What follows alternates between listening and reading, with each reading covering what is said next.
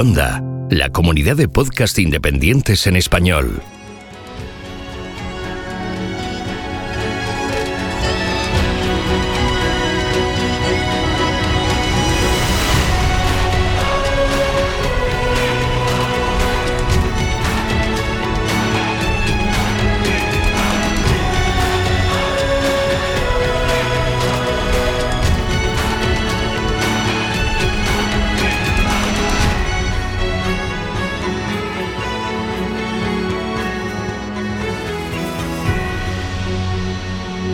Bienvenido a GeoCastaway.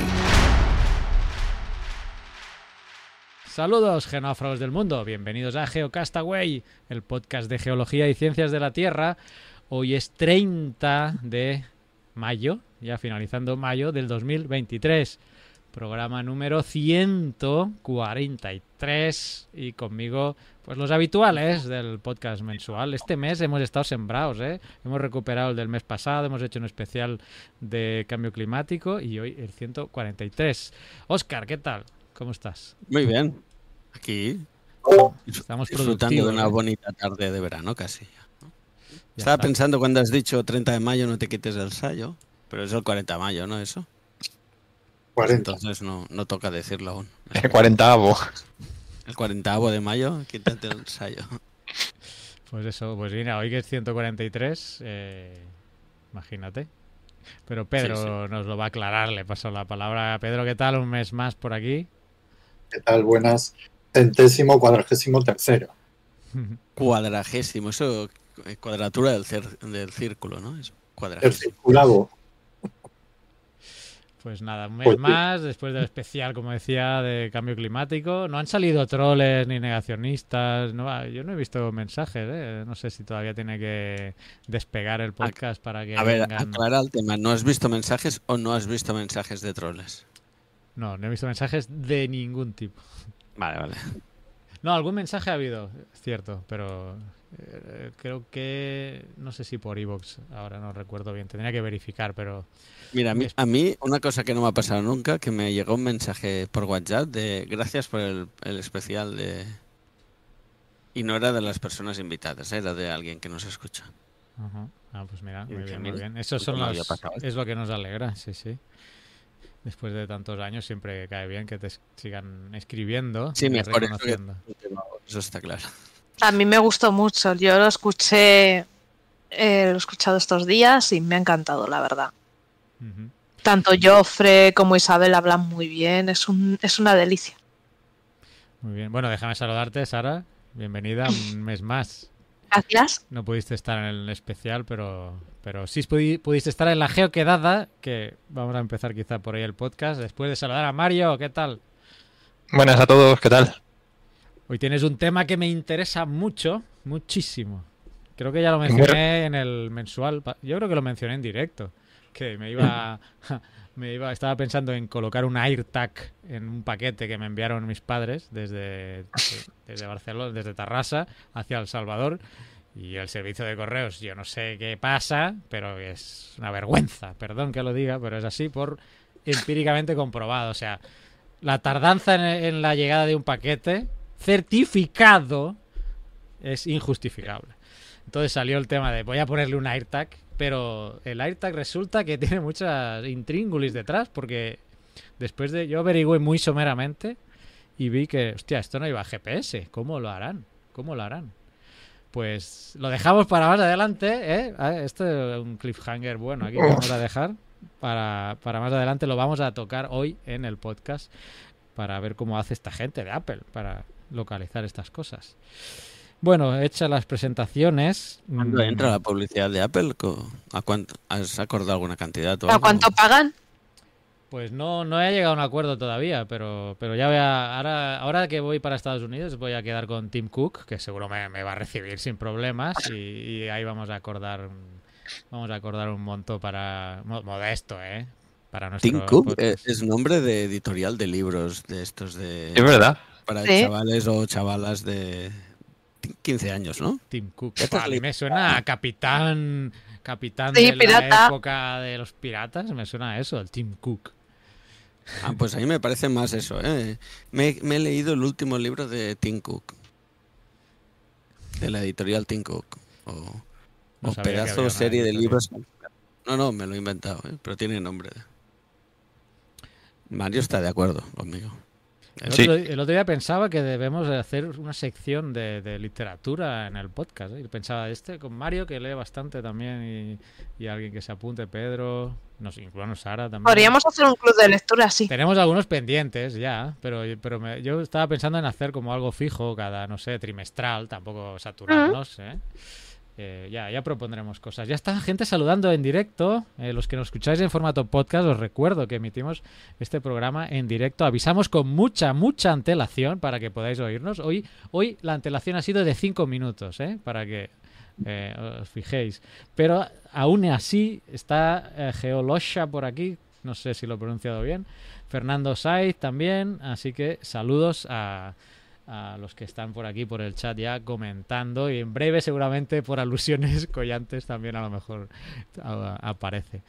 Pues bueno, a ver, eh, algo que ha pasado recientemente y que tenemos que comentar es la geoquedada, eh, que yo no pude ir, Pedro tampoco.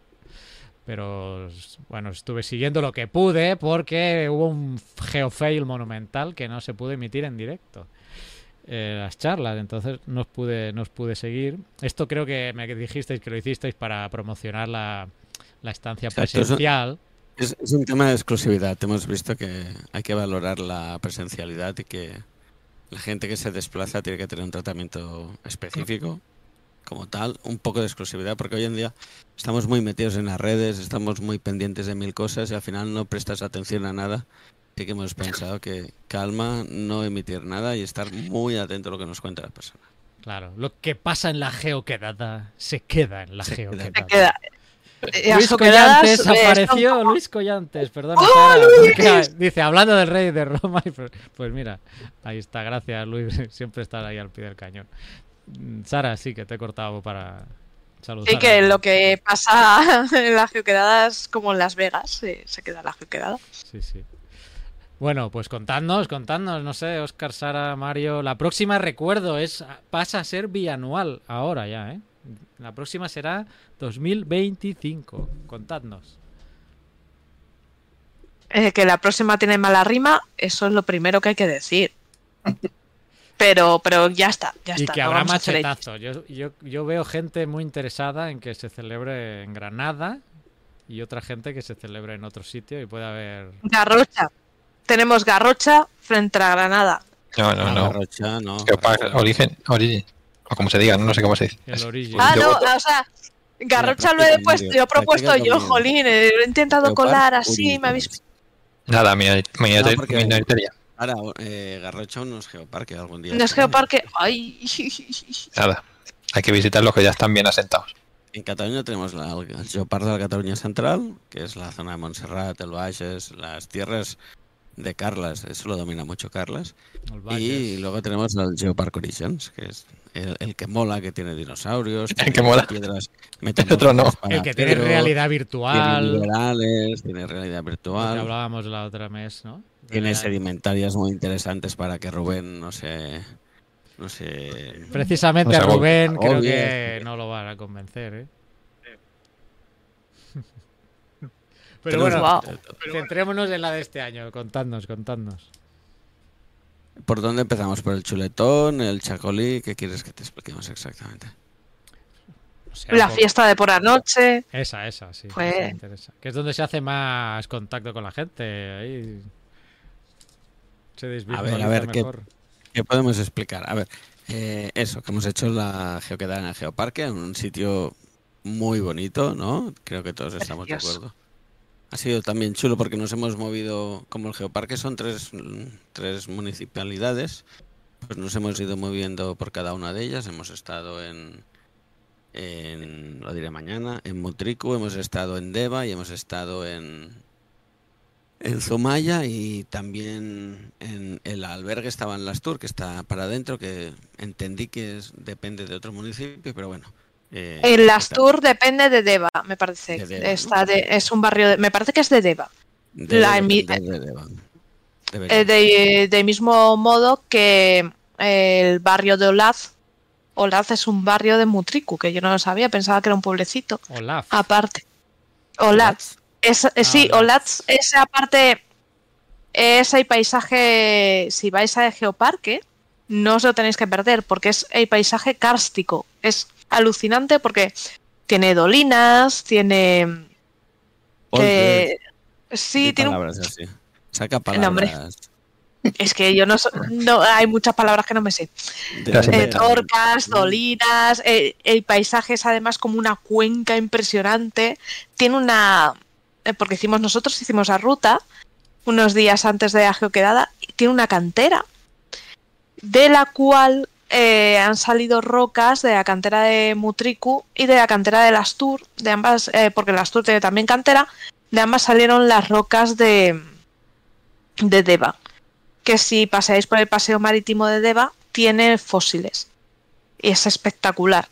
O sea, eh, todo lo que es el, el entorno de Geoparque es alucinante. O sea, por mucho que os digamos, mm, no os vamos a describir ni la mitad de lo espectacular que es. O sea, es un entorno con unos acantilados increíbles, los flis son espectaculares, la las distintas capas, con las distintas colores debido a las composiciones, es espectacular.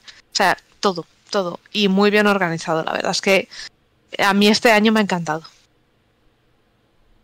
Y tienen bares, que eso también está bien. Ah, sí, sí, aquel bar. Y las Se come bien también. Las charlas. Las charlas. Bueno, sí, las charlas no estuvieran mal. sí. Las charlas. Es Estuvieron la muy bien. las charlas son la excusa. Estuvieran bien. sí, la- las excusas para, las charlas son la excusa para ir y luego ya allí pues te Sí, diviertes. Es eso, ¿no? Que las charlas son la excusa para ir a los geoparques y conocerlos, hombre. O sea, sería una buena. Una buena. Un buen resumen. Sí, Pero aparte, consejo, un consejo a la gente que venga a las próximas geoquedadas. Si queréis haceros aprovechar unas vacaciones y aprovechar geoquedada y vacaciones, no hagáis como so- nosotros. Primero geoquedada y el resto de días siguientes vacaciones. ¿Por qué? Porque en la geoquedada van a decir un montón de sitios chulos para ver. Y claro, si habéis ido antes al sitio de vacaciones, vais a decir, mierda, me lo he perdido. En cambio, si vais, si después tomáis las vacaciones y estáis más días, no os perdéis. Así que hacerlo así. Buen consejo, buen consejo. Y si no, como siempre decimos, así hay una buena excusa para volver a ese sitio ah, bueno. y volver Sí. a, a comentar. ¿Visteis la Golden Spike? Ah, sí, hay, hay tres, Como, por- creo. como, ¿no? como Tres. geoquedada como tal, no la vimos, ¿eh? Todo se ha dicho.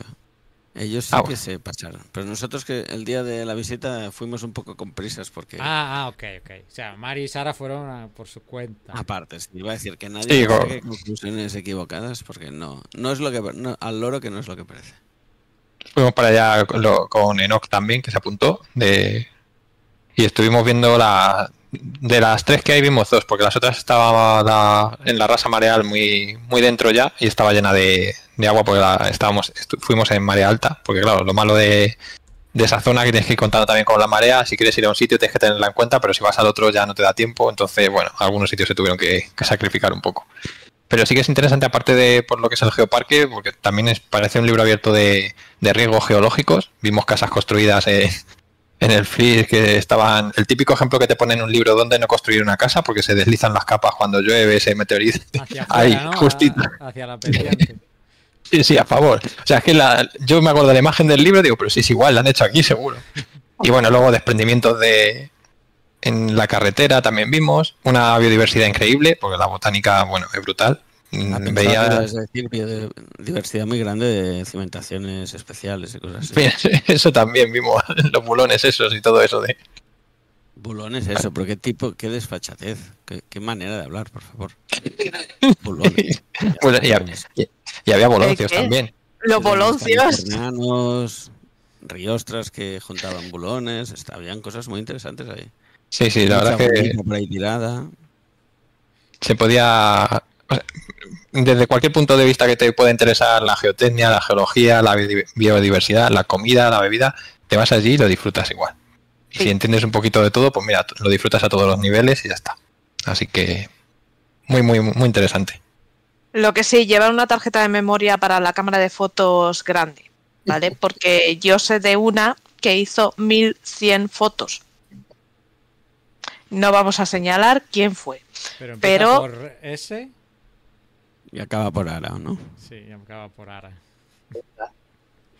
Así que sí, es que es un no parar. O sea, sacas la cámara y estás disparando. Sí, sí. Ah, es bueno también entrenar los cuádriceps antes de ir. Porque subir, bajar entre las marchas por el monte, esto está bien, pero madre mía, hasta para un toledano costó. A ver, gente, San Juan de Gaztelugache tenéis que entrenar antes. Pero entrenar bien. Porque tela. Mucho desnivel. Más que de nivel, o sea, muy continuo, y luego en la zona cástica, por ejemplo, es- estaba subiendo, luego bajabas, subías, bajabas, subías, bajabas. Al final eso desgasta. A lo mejor No, pero el- San Juan era todo bajada. Era una bajada muy pronunciada hasta eh, llegar a nivel de Aymar y luego las escaleras para arriba. Es que, es que si Es subir, que sí. subir una montaña y luego bajarla es una cosa, pero primero bajar a un río y luego subir y te lo Pero digo espera, es que porque tú piensas que tú bajas y subes, pero es que luego tienes que hacer la siguiente hazaña. Bajar las escaleras y subir semejante cuesta. o sea, dos veces bajar, subir, bajar, subir. Dios Sí. mío. sí. Y subir, y subir esa cuesta con la cámara al cuello. Llega un momento en que yo decía, ¿y si me arrastro? Como las orugas. O sea, como las orugas. ¿No había mulas ahí que alquilaban? para No, no. las cosas? deberían haberla puesta como ahí en, como en Mijas, ¿no? Allí en, Ay, En pobres Málaga. burritos. y sin un teleférico tenía que haber puesto. Saltas el y- Escaleras mecánicas, Jolín. Es que eh, tenemos que venir nosotros de Toledo para proponer las ideas. Sí, sí, buenísima esa idea de la escalera mecánica. Muy bien, bueno. Pues nada, de las charlas, ¿algún comentario? Mm, No sé, las podemos, re- las podemos repasar si queréis. Eh, y La vais haciendo desventaja, como digo, es que no, no han quedado... No, no hay, Sí, no, hay quedó nada grabado. Fue por problemas técnicos y de eh, decisiones de última hora, pero De hecho, podríais, me, me podríais estar mintiendo, ¿eh? Porque, bueno, no hay las fotos, Sí. de, hay las fotos de Twitter, hay las evidencias de las fotos en Twitter. Están hechas con, con inteligencia artificial. Realmente estábamos en el bar todos. También tenemos fotos, sí, las generamos con, con Dali eh, y con Midjourney para que parecieran diferentes. Y también en Instagram también hemos colgado fotillos y tal, o sea, están, Hay evidencias. creo hay que- evidencias. hay evidencias, hay evidencias. Muy bien. Y saluda a Jordi también. Mira, saluda a Jordi que está por ahí, Jordi Jolek.cat. Eh, Hola, hola. Jordi. ¿Ah, sí? No, en el chat no he dicho nada. No, pero me ha enviado un mensaje en mi chat. Me ha dicho, oye, que estás mirando el WhatsApp que se te ve. Ah, vale, vale. No digamos WhatsApp, digamos mensajería variada. Pues eso, eh, hicimos las charlas. Mm, eh, primero empezó Daniel con su charla que va un poco de divulgar un museo inexistente. Vosotros, yo estaba muy pendiente de. Ahora voy a quedar muy mal. Yo estaba muy pendiente de temas sonido y tal y no, no estaba muy atento a lo que decía, pero seguro que eh, Sara o Mario me pueden ayudar o, echar un cable ahí. Fue muy interesante. La verdad es que Daniel explicando eh, la labor que están haciendo en, en la sala de las tortugas de la Universidad de Salamanca es, eh, es espectacular porque yo no imaginaba, y yo creo que mucha de la gente que asistimos no imaginábamos que la sala de las tortugas fuese así, tan grande y con tanto material. O sea, es que en un momento nos explicó eso, lo que tienen, que es un tesoro y lo difícil que es divulgar y dar a conocer ese tesoro porque es un museo inexistente, es un museo que, al que solo puedes pasar a través de la universidad eh, de lunes a viernes, entre semana. Entonces, eh, es el problema que tienen. Y bueno, ahora parece que se están movilizando, quieren contratar a una persona que haga de guía, que te la enseñe y eh, empezar a abrir un poco más al público general. Y sería, la verdad es que sería un bombazo. Sería maravilloso porque mm, ya os digo que con, con lo que mostró, con lo que enseñó, eh, nos, nos dio muchas ganas de visitar. Después estuvimos. Hoy, hoy estoy fatal con la voz. Mm, Después tuvimos a Sara que nos comentó cómo viajar por ahí, explicar cositas, divulgar conciencia, ¿no? Que dije- le pedimos eso, ¿eh? Que cómo podía divulgar una, una persona que no es geóloga la geología. Gulinchi. Ah, digo, uy, perdón. Sí, sí, tal cual, Regulichi, como podemos. No, sí que di una charla en la que expliqué un poco cómo, cómo lo hacemos, ¿no? Era más bien el cómo, cómo y por qué, ¿no? Por qué nos gusta la geología, por qué el paisaje es tan importante y al final la geología es la base de todo. Porque si cuando tú vas a visitar un lugar, eh, lo que te marca eh, todo el entorno que te rodea es- es la geología.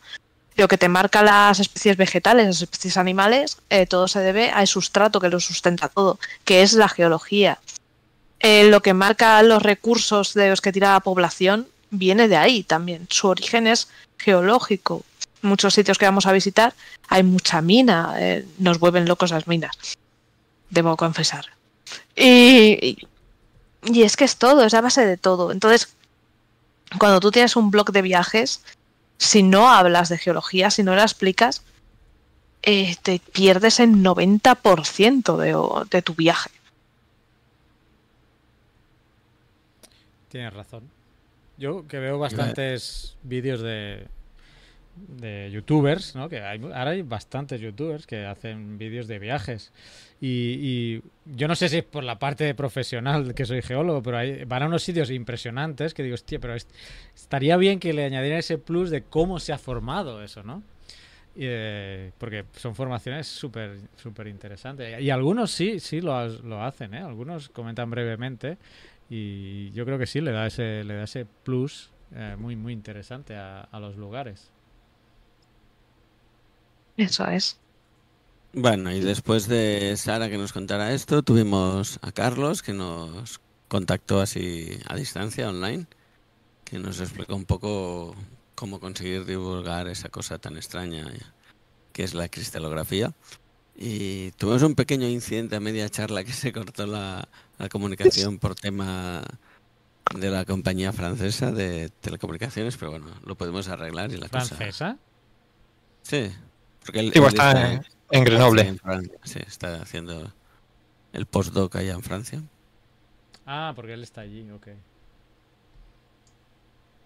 Sí, Bueno, fue muy están ahí las instalaciones estas de, de, de sincrotrón, de rayo- rayos X, que se pueden ver, aparte de la cristalografía y todo eso, estudiar los fósiles con un detalle sin, de- sin destruirlos ni nada. O sea que muy interesante ese sitio. Por los fósiles, ¿no? Pues, por supuesto. Y luego sí, la cristalografía y tal, eso está bien. tal. Yo creo que a Mario le gustó porque había una diapositiva que salía chocolate. Eso yo creo. que- A, a ver, que empezar con el chocolate. ¿Y qué más? Hicimos un café, que eso en toda en todo encuentro que se precie tiene que haber un momento café y pastas, ¿no? Abundantes para los que éramos. Contamos café para 30 y algo y nos de números nos quedamos un poquito cort- cortitos este año. Y eso, había mucha pasta para todos. Luego, después del café, hicimos la charla de Olaya, que también era online. la- ya que lo teníamos todo controlado con, con Carlos, hicimos también la charla con Olaya, que nos comentó sus proyectos de divulgación, dónde estaba metida, y sobre todo en el O- OMAC Mamia, que es el proyecto que ya tenía, y también uno que se han metido ahora con gente de la universidad que se llama Creative Geoscience, y también fue súper interesante, yo creo que ya lo he dicho alguna vez, eh, tanto Olaya como Nia aportan como algo diferente a la, a la divulgación que se está haciendo hasta ahora, con un poco de frescura. Y, y siempre es muy interesante oírlas de las dos. Y- y- y después de Olaya tuvimos a Asier, que también es una pasada. Asier es el director científico del Geoparque de la Costa Vasca hace, no sé, hace muchos años, ¿no, Carlos? Cuando lo entrevistamos, hace 12 o 13 años. Sí, sí, la, Por ahí. 2009 creo que vimos, ¿no? O 2010. Pues un viejo conocido nuestro, ¿no? Asier, y la verdad es que escucharlo en directo pues es un placer, porque es esta gente que te explica cosas muy básicas o complicadas, tampoco hay que decir básicas. Yo creo, cos- bueno, cosas interesantes, pero con una sencillez y una, y una facilidad y una capacidad de transmitir el mensaje impresionante. ¿Se sé. acordaba no que, sé. lo, que, lo- que lo Sí, me dio recuerdos para ti, Carlas. Ah, qué bien. Tú y otro chico, no sé qué. bien. Sí, me dijo, es que yo dije, ostras, ¿te acuerdas? Y dices, hombre, eh, no era muy común que te llamara un, alguien que se dedica a hacer programas de geología a, a- Es que que explicaras el tema. 2010, ¿eh? El programa salió 28 de noviembre de 2010. Eh, Guau. Hablando del documental Flish, El susurro de las rocas, que en aquella época pues ya, ya estaba ya estaba filmado y, y se presentaba en esas fechas y fue ese es el motivo por el que contactamos con él. Sí, sí, 2010. Imagínate. Y luego de su charla, que ya os digo que muy interesante, nos fuimos a, visitar el, el, el aula didáctica que le llaman Nautilus, que está en Motricu, que es una aula donde eh, tiene exposa- expuestos perdón, eh, diferentes mm, amonites de gran tamaño, que son muy específicos de la zona de Motricu. Nos explicaron un poquito el origen de- del proceso ese que no sé si explicarlo mejor que vayáis allá y que lo, que lo escuchéis de su viva voz. Y no sé, no sé vosotros si os gustó, Mario o Sara. Sí, a mí la parte de los, amonites me, Bueno, la charla y sobre todo el aula tenía ganas de, de visitarlo, de visitarla. Y fue muy interesante, sobre todo porque está muy bien. Aparte de, la colección, que es una colección privada que ha sido cedida, que es por- porque se ha ido recogiendo durante el tiempo. Y han conseguido que, el propietario se la, se la ceda para poder ponerla allí, que la, que la disfrute la, gente.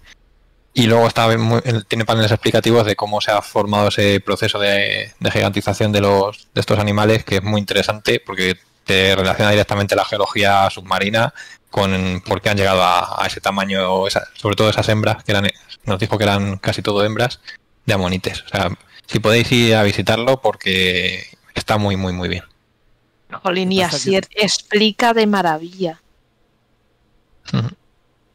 Sí, va solo a decir que esta aula es una aula que está prevista para, para estudiantes y público especializado, que no es una aula abierta en general a todo el mundo, pero no sé. si- Sí, hay un museo paralelo que, es, que también se llama Nautilus, y ese sí que se puede ver. O, no sé si es museo o aula de interpretación, que ese sí que es visitable. Museo, museo. museo.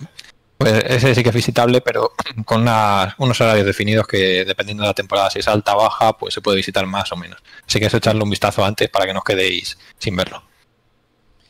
Sí, en la propia web de, Geopa- de Geoparquea tenéis todas las visitas interesantes y las podéis contratar online para eh, reservar online. Y merece la pena, merece la pena mucho. Nosotros hicimos la ruta en barco y nos encantó. Ok. Pero todo esto de lo que estáis que hablando no lo podríais haber hecho sin, y aprovecho porque nos saluda Raquel Martínez, que creo que es nuestra Raquel Martínez. Y si es ella, pues, y si no lo es también, creo que habría que hacerle un reconocimiento. ah, porque aquí los dos, quizá con Oscar y Raquel, si me dejo alguien más, perdonadme, sé que ha habido más gente. ¿eh? Hay Manol, Sara, Mira, Rubén nos ha ayudado Rubén, mucho. Pero Y bueno, Félix, Félix también está ahí en la sombra, pero hace muchas cosas. Félix, así han, han sido varios, ¿no? Pero bueno, yo que lo seguía de la distancia, sé que los que tirabais más, quizás pues con Raquel y tú, Oscar. eh, así que una mención especial. Eh, yo creo que no sé qué fue, fuiste tú, Oscar, de, de- fuera de mí, creo que dijiste que, que sin Raquel no organizabas una geoquedada. Es No, que, en serio, Raquel es súper dinámica y se le ocurra muchísimo. Es como, wow, es muy genial. Es.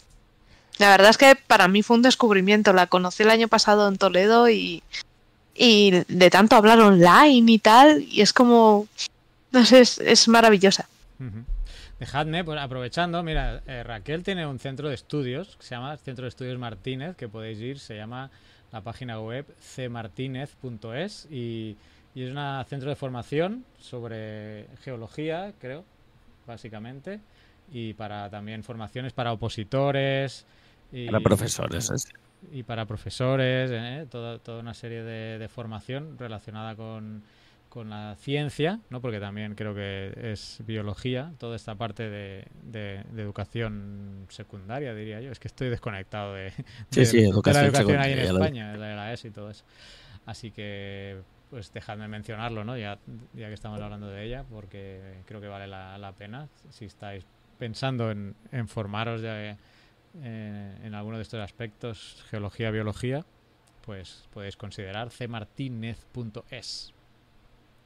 Y también puedes decir la página web de, de Félix, la Geodiver, ¿no? Geodiver, sí, geodiver.es. Ah, yo siempre digo Geodiver. Nunca, bueno, Geodiver, Geodiver. Y Sí, que- no Geodiver, sé si es verdad, porque ahora, a ver, estoy viendo, estoy confirmando. Si quieres explicarnos el regalito, porque aquí era sorpresa, pero he visto que tuvisteis unos regalitos bien interesantes.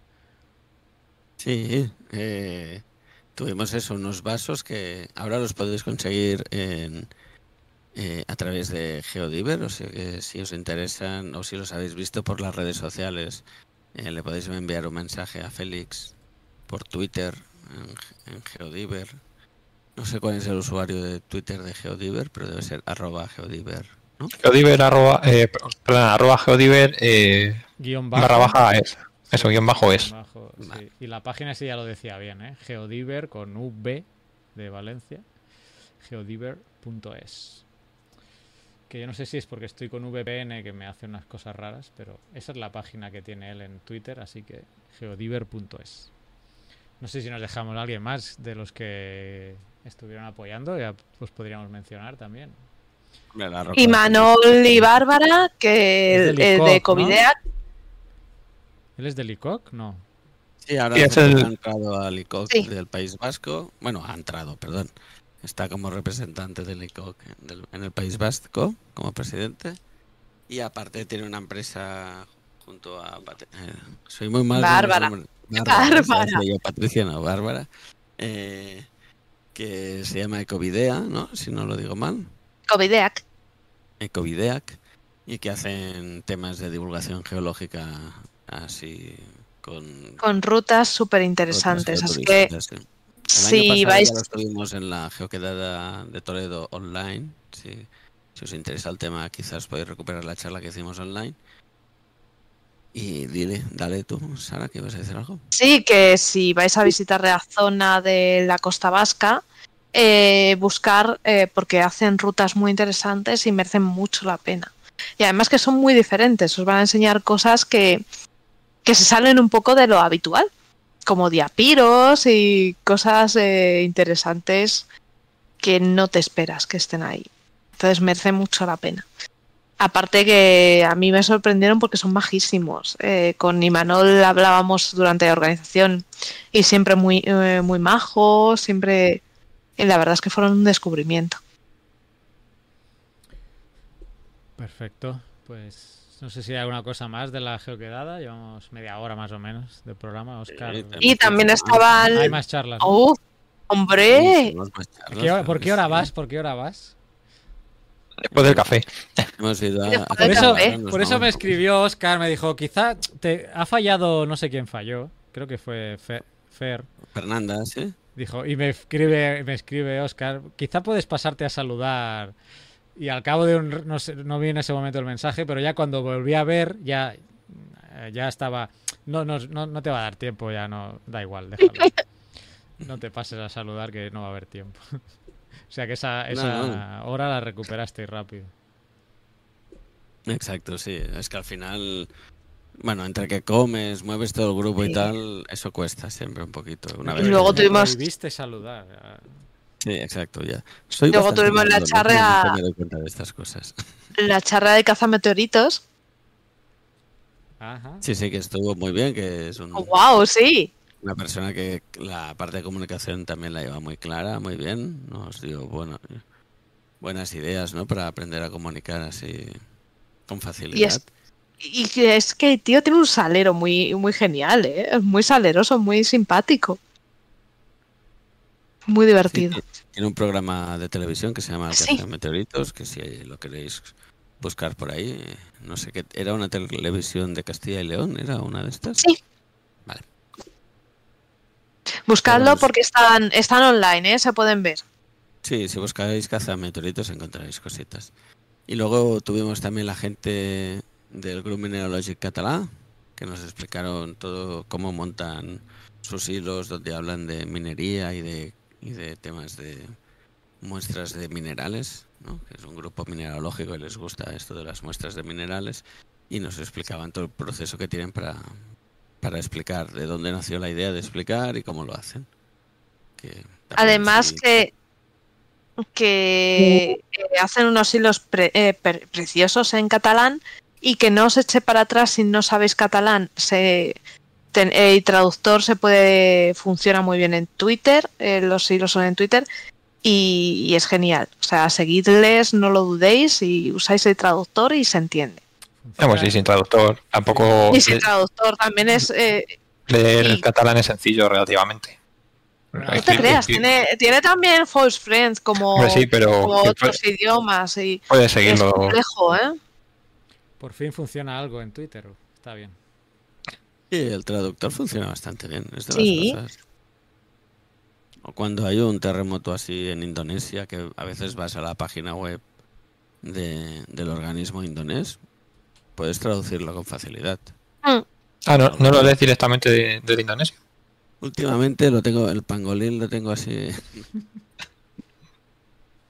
No sé cuál es el idioma de Indonesia, perdón.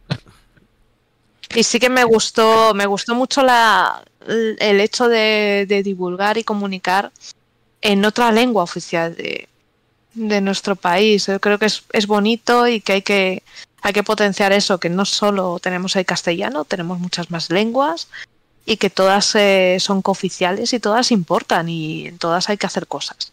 Yo creo que eso sí que es sí que es me pareció muy y otra bien. cosa interesante, mira, ahora que estábamos hablando, eh, ha sido la geoquedad que había menos geólogos o geólogas hablando, porque eh, gente del Group Mineralogic no, no eran geólogos como tal, eh, Sara no era geóloga como tal, eh, José Vicente de Caza de Meteoritos, aunque sepa mogollón de geología, oficialmente no era geólogo como tal, o sea que... Había ambientólogos dando charlas también. Ah, tuvimos una charla de Iván ¡Oh, que, sí, Van! que es ambientólogo, o sea que pff, no os quejaréis, ¿eh? que siempre... Y entre los asistentes tampoco hicimos recuento en después en el albergue por la noche después de la cena y salieron muy pocos geólogos geólogos. Había mucha gente de mucha o sea que. Eso es bueno, eso quiere decir que la geología atrae a la gente. y que se puede enfocar desde otros puntos de vista, con lo cual Sí, das- yo creo que- la, el interés por la geología está y, y se puede mirar desde muchos puntos de vista, eso está clarísimo. Para no alargar mucho, luego tuvimos a Ecovidea que nos explicaron un poco cómo se lo montan ellos para explicar desde la geología, desde el mundo un poquito más turístico o, o divulgativos en general. Eh, tuvimos a Germán, ¿no? que lo conoceréis casi todas, yo creo. que Germán en Twitter, Ingeo, Ingeododo, lo tengo que decir bien, no Ingeonodo como yo digo, pero sí. Ingeododo. Dodo como el, como el pájaro. Exacto, como la como Copa. Geodiversidad, que lo tuvimos en el programa, se, se acordarán, quizás, quizás se acuerdan de él, de ese programa. Y eso, al final tuvimos también a Iván, que es eh, el- su nickname en, en Twitter, no me lo sé, pero... Es I barra baja me estoy Y me estoy, ¿vale? Pero y es hace un- vis- Es un Sí, chico que si lo conoce, si miráis un poco Twitter, eh, y siempre comparte muchas imágenes satelitales y las enlaza un poco con temas de actualidad o bueno, le da un poquito con la simple imagen intenta transmitir algo más que no solo la imagen. que- Sí, es, eh, hace visualización de datos. En ciencia de datos hay una parte que es la visualización.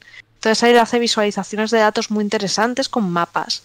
Entonces te, te enseñan las evoluciones de sequía de, de zonas como Doñana o cosas, eh, sobre todo evoluciones el tiempo, ¿no?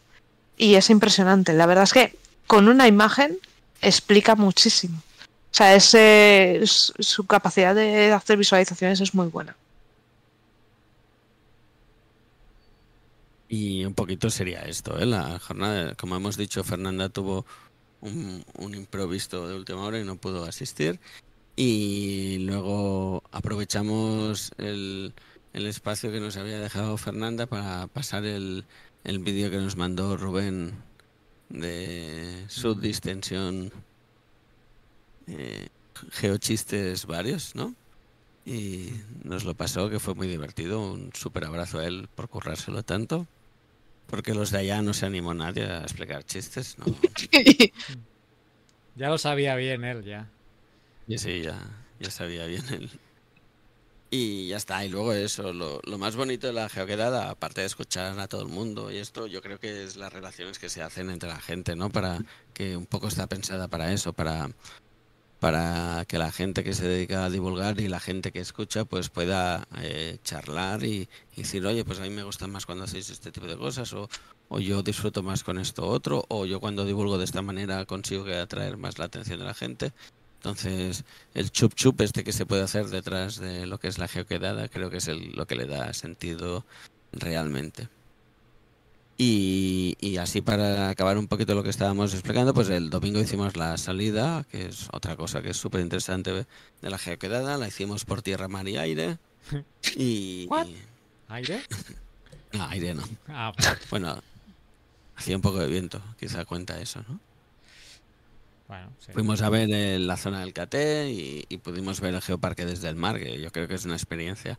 Aunque Germán dice que es un poco movidita, pues es una experiencia muy, muy eh, recomendable para la gente.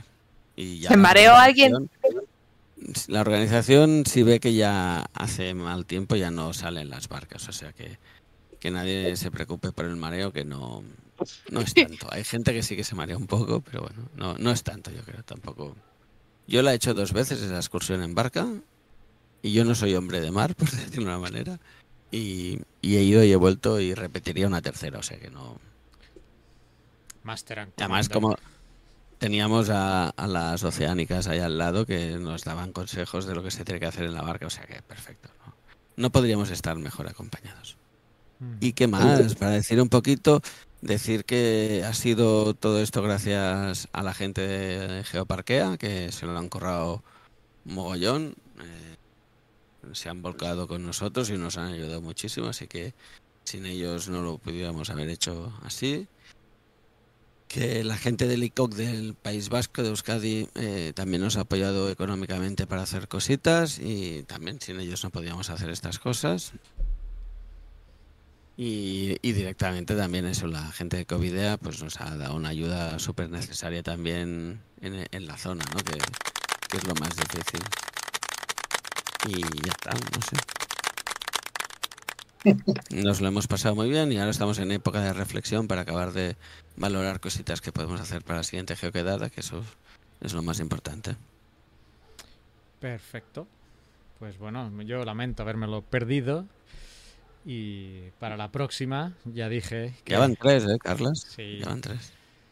Sí, sí, pero bueno, de aquí dos años, yo creo que ya, ya va tocando, que yo no sé dónde voy a estar, pero pongo a Dios por testigo que esta geoquedada no me la voy a perder, aunque tenga que cruzar el Atlántico a nado. Y me comprometo a que se pueda emitir, o al menos Eso, quedar eso, sí me grabada en ayudas. las charlas. Ha quedado, hemos quedado en evidencia, Oscar, de que somos muy torpes. Bueno, No. yo, yo como soy un desastre de entradas, Bueno, la señal de internet peor, eh, no peor era no muy puede buena. caer. No, la señal de internet era muy buena, no había problema por eso.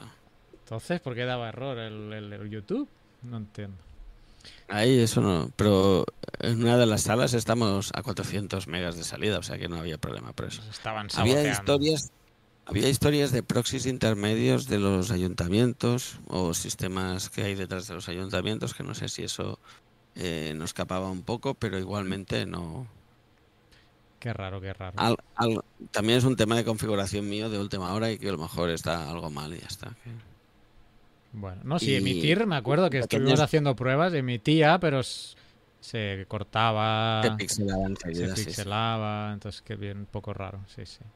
No estarías con el Linux. No, no, no. No, llevo Windows. Ah, por Me llevé Windows para que no hubiesen problemas, ¿eh? pero la próxima geoquedada con Linux, ya te lo digo yo ahora. Pues mira, a lo mejor hubiera funcionado. Muy bien, Y ya pues está. nada. Envidia, envidia sana y pues lo dicho, ojalá el 2025 pueda ir donde sea que sea. Y ya que estamos, da- damos gracias a toda la gente que confió con nosotros, con unos organi- organizadores pésimos y se atrevieron a venir a Geoquedada. O sea que no, que, esos son los que tienen más mérito todavía. que sé que Sí. habéis pasado encuestas y que han salido bastante bien. La gente quedó contenta, ¿no? Sí, Sí. La próxima- para la próxima yo le daría a Oscar un callado para que vaya pastoreando gente, porque se le daba bien llevar ¿Ah, sí? gente de un sitio para otro. El pobre se desgallitaba para. Sí, ya te digo, la, la, la vena de, de mandón ya la estoy viendo. Se me está acentuando. Muy bien. Iba a decir algo y no. Ah, eso. Que como cosa sí que sí que hemos explicado todo cosas bonitas. Nos hemos quedado un poquito cortos de gente. Para el año que para la próxima quedada queremos queremos ser un poquito más. Porque las otras nos había ido mejor de participación. Esta hemos ido un poquito para abajo. De asistencia. Quizá por, la, por las fechas, a lo mejor. O... Fechas, ¿no? De- Hemos concluido que una parte es de fechas. sí. Sí, pues estuvimos hablando y, y posiblemente a los, a los universitarios pues no les viene nada bien eh, mediados de mayo, o ma- vamos, mayo en general por, por los exámenes, porque no pueden perder esos días a lo mejor. Y Entonces, para la próxima. ¿no, Pedro? ¿El qué? Hacen campamentos y cosas así, ¿no? Pero son, son un poco más tarde los campamentos. Bueno, estamos en, no, estamos en ellos, sí. Eh, pero no, sobre todo a principios de mayo yo creo que es, son más los exámenes que los campamentos. Sí.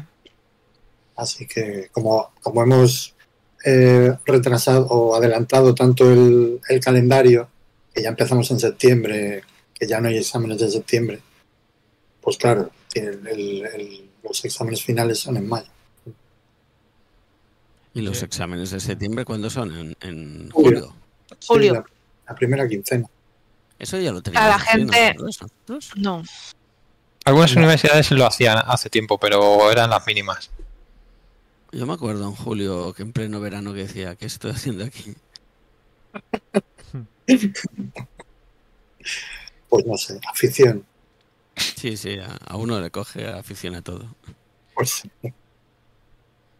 Bueno, Geol- pues- Geolac te está preguntando si se grababan las intervenciones de la geoquedada. Pues precisamente estábamos hablando de esto, que hubo un, hubo un fail ahí con no sabemos de, en qué punto, pero no, no se pudo, no se pudieron. Tienes que decir la versión oficial, que la geoquedada es un evento exclusivo para gente que va, Carlos. Sí, sí. No, bueno, es que quizás se ha perdido la frase de lo que pasa en la geoquedada se queda en la geoquedada. Eso es. Yeah, Pasan muchas cosas. como es lo Y había brownie, Había brownie. muy rico. Ah, sí, es, es verdad, no hemos comentado el- el- las pastas de, de la merienda, que también... Brutales, no me, no me cabían, pero brutales. Comimos demasiado, eso eh, es otra Oh. crítica, hay que poner menos comida. Eh, Oscar, nos dices a nosotros que llevamos, estuvimos una semana por allí. Yo creo que he engordado cuatro kilos. Bueno, Madre mía. Nos hemos puesto como cebollas. No es tanto. Pero es maravilloso. Es que Claro. yo me quedaría a vivir ahí. La curva de la felicidad, le dicen. Pues si queréis cerramos geoquedada a medias, porque la próxima geoquedada pudiera ser, eh, como las geoquedadas se celebran en los geoparques. Y entonces la próxima geoquedada pudiera ser, creo que Sara quiere, estoy viendo que quieres hacer algo con los tambores. Ahí está. Pudiera ser que fuera en Cabo Ortegal, pudiera ser, porque ha sido designada como un nuevo geoparque en España. Entre no sé cuántos se han declarado. No tengo 18, no sé por qué he pensado 18. Bueno, hace poco salieron los nuevos geoparques, que no es fácil, cuidado, no es fácil. Y por suerte en España hay bastantes.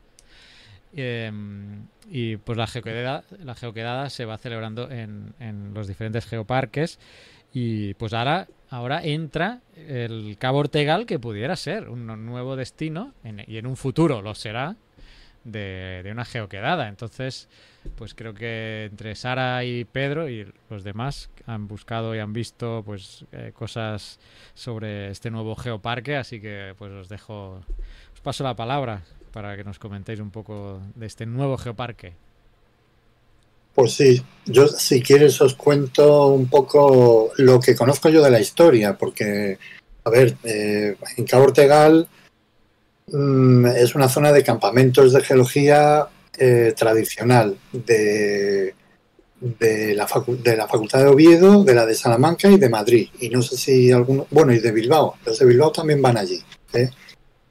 Y en ese sitio tan pequeñito eh, han coincidido pues mm, al menos tres, tres, equipos de investigación diferentes con geólogos de esas universidades, ¿no? de Oviedo, de Bilbao y de, y de Madrid, Salamanca, que trabajábamos eh, o trabajamos juntos. ¿no? Eh, a mí siempre me llamó muchísimo la atención que cada vez que vamos allí y decimos que somos geólogos, la gente sabe lo que es un geólogo. ¿eh? Y dice, ah, mira, si vosotros sois como los holandeses, aquellos que venían en los años 60 eh, y por ahí, ¿eh? porque hubo un... Él era, él era químico, Isidro Parga Pondal, que fue uno de los pioneros de la geología en Galicia, pues de la geología moderna, vamos a decir, antes hubo otros, pero vamos. Pues hizo un convenio con la Universidad de Leiden en, Holanda y se traía geólogos holandeses. ¿eh? Entonces tú imagínate en los años 60, pues a señores altos rubios ¿eh? viajando solos por ahí por, por, los montes de Galicia, que no había ni carreteras ni nada en aquella época.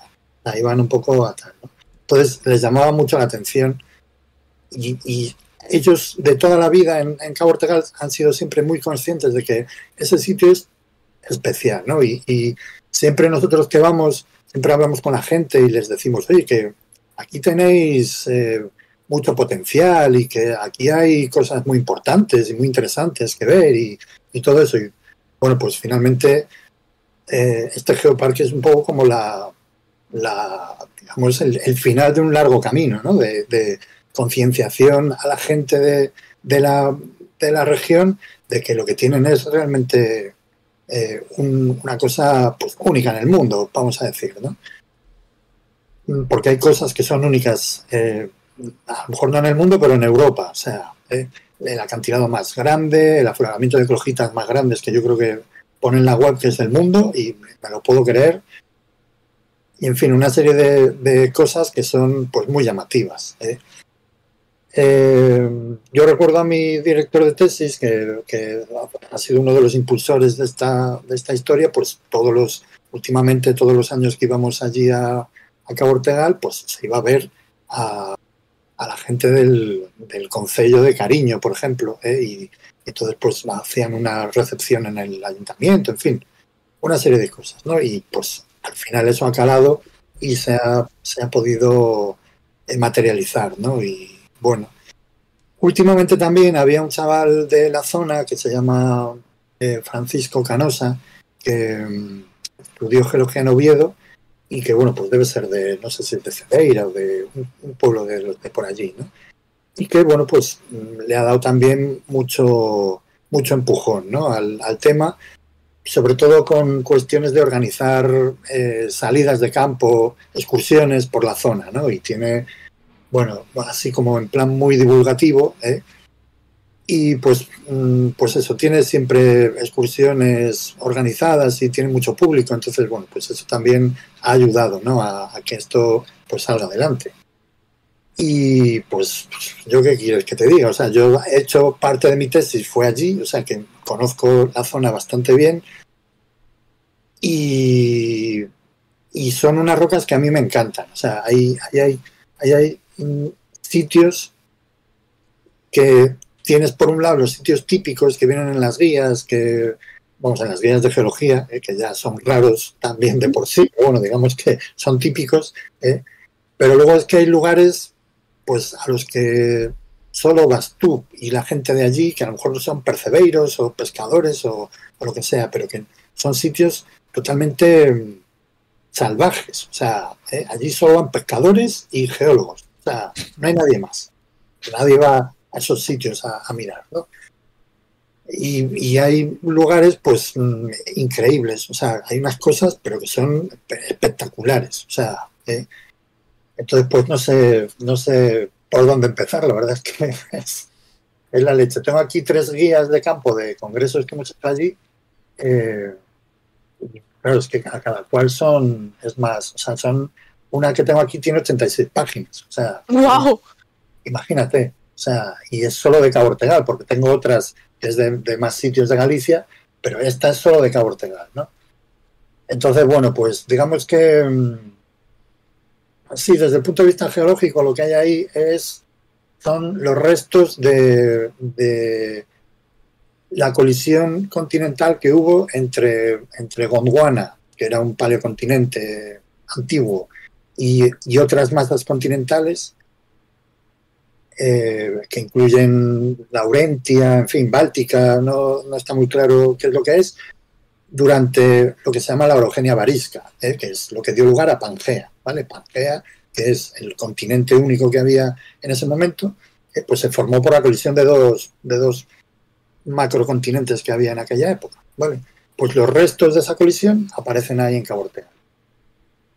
Y claro, tienes eh, pues, muchísimo metamorfismo, evidentemente, o sea, es, una cosa increíble. Y luego, sobre todo, eh, pues eso, restos de antiguos océanos, eh, restos de, corteza muy profunda, no, no, no, de la típica corteza que tenemos cerca de la superficie, que es muy, muy sedimentaria y muy, muy ácida, sino restos de corteza muy profunda que son más, más de origen ígneo, pero básica también, ¿eh? porque es una zona de la corteza profunda y media donde hay mucha interacción con el, con el manto, ¿vale? De tal manera que son rocas, pues eso, muy, muy básicas, ¿vale? Básicas desde el punto de vista químico, no, no de la sencillez.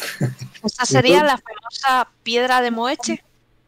Pues eh, la piedra de Moeche concretamente es más, eh, está relacionada más con el océano. ¿eh? Ah. Son rocas eh, de origen oceánico.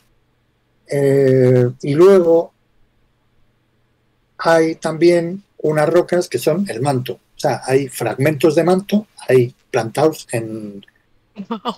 la superficie. O sea, de hecho, el lugar este del, del, acantilado de mayor altura de Europa, que es el de Vicía Herbeira, eh, pues eso es un, todo ese acantilado son rocas del manto. O sea, si, si bajáis, eh, se puede, hay un camino para bajar, porque hace años se cayó ahí un barco, entonces, como no se puede llegar por mar, pues eh, hicieron un camino por ahí y entonces bajaban a, a vaciarlo. bajaban a vaciar eh, todo lo que llevaba y, y, se puede bajar abajo, ¿no? Y tienes pues un, una representación de, una, un fragmento de manto de 600 metros, ahí plantado. ¿eh? Y puedes ver cómo es el manto. De hecho, eh, yo creo que el único science que hay de Galicia, vamos, de geología, que yo conozca, está relacionado precisamente con, un modelo del manto hecho a partir de cómo son las rocas de, este lugar. Es un sitio, pues, brutal. O sea, están sé, hay pliegues, hay eh, zonas de cizalla, hay rocas rarísimas, o sea... Es que ya tengo la foto yo, ¿eh? Ahí, así, con el dedo así, tocando el manto de la tierra. Eso. Y bueno, pues tiene muchísima historia, o sea, yo creo que es un sitio pues bastante, bastante espectacular. Mm, Luego, ¿qué más tiene? Pues, pues joder, es que para, aparte de, esto, sitios, por ejemplo, pues para comer, ahora que hablábamos también de, la comida en el País Vasco, pues, joder, es que me estaba viendo yo antes el mapa, digo yo, a ver el mapa, eh, y, me sale aquí un sitio que, joder, es increíble. O sea, no sé ahora cómo será, porque esto fue, era hace años, ¿no? Pero, ver si lo encuentro, estaba por aquí. Casa Caneiro se llamaba, aquí está, Casa Caneiro. Es un sitio que está en la carretera, ¿eh? apúntalo, Sara, porque ahí tenéis que ir. Eh, un sitio que está en la carretera, que tiene una pinta que dices tú, aquí pff, no sé yo cómo estará, ¿eh? pero joder, o sea, tiene unas, tiene unas almejas a la marinera increíbles, o sea, y, y, qué más. Bueno, percebes, claro, pero tirados de precio, los percebes, claro, porque allí, ¿eh? ¿dónde allí? O sea, fin, cosas, wow. bueno, mejillones y de todo, ¿no? Pero vamos, las almejas son espectaculares. Te van a tener que dar una comida gratis, ¿eh? Por la publicidad. ¿Cómo se llamaba? ¿Cómo se llamaba? Casa Caneiro. Casa Caneiro. No es necesario porque, a ver, cuando yo fui eh, hace años, que hace mucho tiempo que no voy, no sé ahora cómo estará, pero, pero yo cuando, cuando queríamos comer barato nos íbamos allí. O sea, te ponías de, de percebes hasta arriba por, por nada de precio. Nada. Los percebes son un poco cargantes también, pero bueno. Y a mí me gusta. Luego, sí, no, sí, a mí también, pero, pero no te puedes comer medio kilo. O sea, No. pues eso. Poder se puede, poder se puede. Bueno, no sé yo. ¿eh? En fin, luego, pues hay sitios muy, muy chulos, ¿no? Por ejemplo, bueno, hubo, no sé si os acordáis que hace años salió una noticia de que habían encontrado las rocas más antiguas de la península y todo eso, ¿eh? que luego resultó que no eran tan antiguas, ¿eh? Pues esas son las, lo que se llaman las anfigulitas de Purrido, ¿vale? Purrido también es un monte que está por aquí, eh, al norte de Cedeira, ¿eh? Esas- Y- de esas hablaste tú hace tiempo que se habían analizado los circones y estaban como Sí. reelaborados o algo así. O... Sí, sí, esos circones, digamos que son. eran un poco engañosos, pero sí, ¿eh? son, son eso. Y. Pues, yo qué sé, el, el Vigiar Beira también es un sitio muy chulo. Un pueblo al que hay que ir es San Andrés de Teixido, ¿eh? que ya lo dice el, dicho que quien no va de muerto va de vivo, ¿eh? porque es un lugar de peregrinación allí en Galicia. Y, y- dicen que los que no han ido en vida, pues eh, si te- son bichos, van en forma de bichos eh, de muertos. Entonces dicen, ten cuidado con, con los insectos y con los eh, caracoles y todo eso, porque es gente que está peregrinando allí, eh, que no fue en vida. Y es un sitio muy, muy peculiar también. Y luego, pues el propio Cabo Ortegal, eh, Cariño también tiene, es una maravilla de pueblo, pero está bien.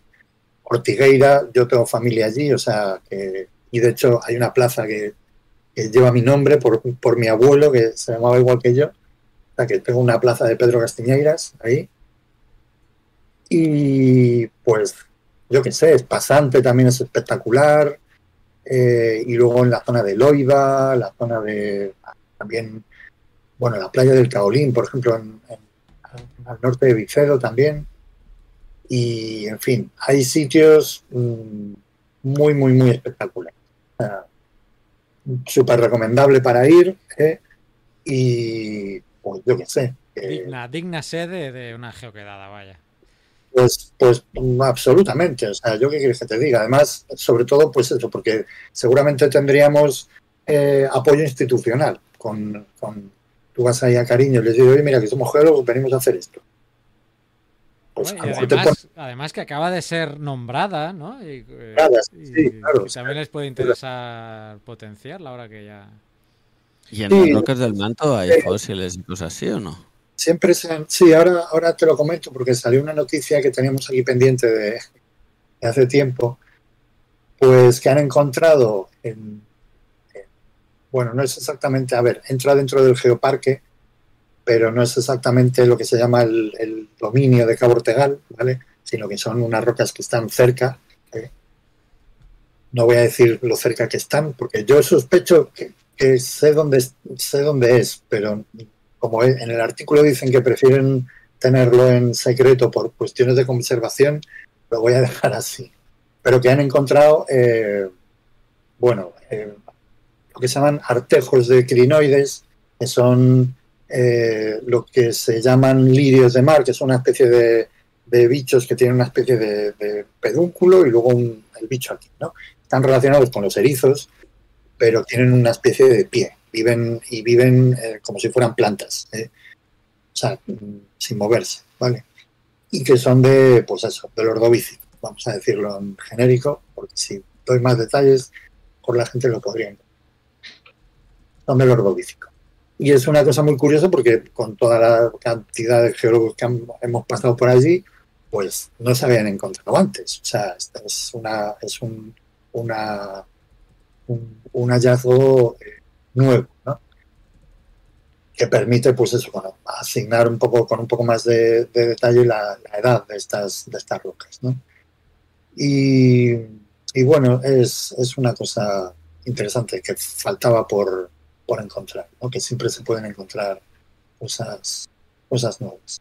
Y parece ser que es eh, que eh, en una de estas salidas que organiza Francisco Canosa, pues alguien, que además no era geóloga, creo, pues creo que no, eh, pues de repente dijo, oye, ¿y estas cosas redonditas qué son? Y claro, este las vio y dijo, esos son, esos son artejos de crinoides, son los tallos de los, de los bichos, ¿no? Y entonces, bueno, pues fue, fue curioso. Pero sobre todo lo que destaca en, en, estas, en este lugar, en Cabo Ortegal, en lo que es el complejo de Cabo Ortegal, pues son rocas metamórficas. ¿eh? Tienes pues de todo tipo, o sea, desde, yo qué sé, sobre todo básicas, digo, pero también hay, hay esquistos, hay rocas metasedimentarias, hay, hay mármoles incluso, hay, en fin, hay rocas de todo tipo, ¿vale? Figolitas, eclogitas, eh, granulitas, en fin, todo tipo de, de, rocas. ¿no? Dentro de las eclogitas hay varios tipos, además. Hay algunas que son muy bonitas, con, con un color verde botella muy, muy clarito y muy bonito, verde manzana, así muy llamativo, con granate que es rojo y luego ahí tienen cristalitos de, de distena también, que es azul. ¿eh? Entonces son rocas, pues eso, rojas, verdes y azules, ¿eh? es muy, son muy llamativas. Y esas no son fáciles de encontrar, esas ya os digo yo que no, a lo mejor no, no las llegáis a ver. Pero, pero bueno, tienen, es, vamos, hay, hay de todo, ¿no? O sea, es un sitio bastante espectacular. A mí me encanta. O sea, porque además es una zona, pues eso, de, de, de poco turismo. La costa norte de, de, Galicia, las rías altas que se llaman, pues no, no son muy, están muy masificadas. Y bueno, pues, hombre, últimamente el tiempo acompaña un poco más, pero no, yo recuerdo que en mi, en mi juventud, pues no hacía buen tiempo en verano allí. O sea, salía un rayo de sol y estaba todo el mundo en la playa. Pero a los cinco minutos salían corriendo con la sombrilla sin cerrar porque estaba lloviendo. Eh, entonces, bueno, pues eso. Y pues no sé qué más decir. La verdad es que es un sitio guay. Sara, si tienes alguna pregunta, aprovecha. Sí, eh, sobre todo, eh, ¿qué sitios recomendarías para alguien que no es de allí para ver?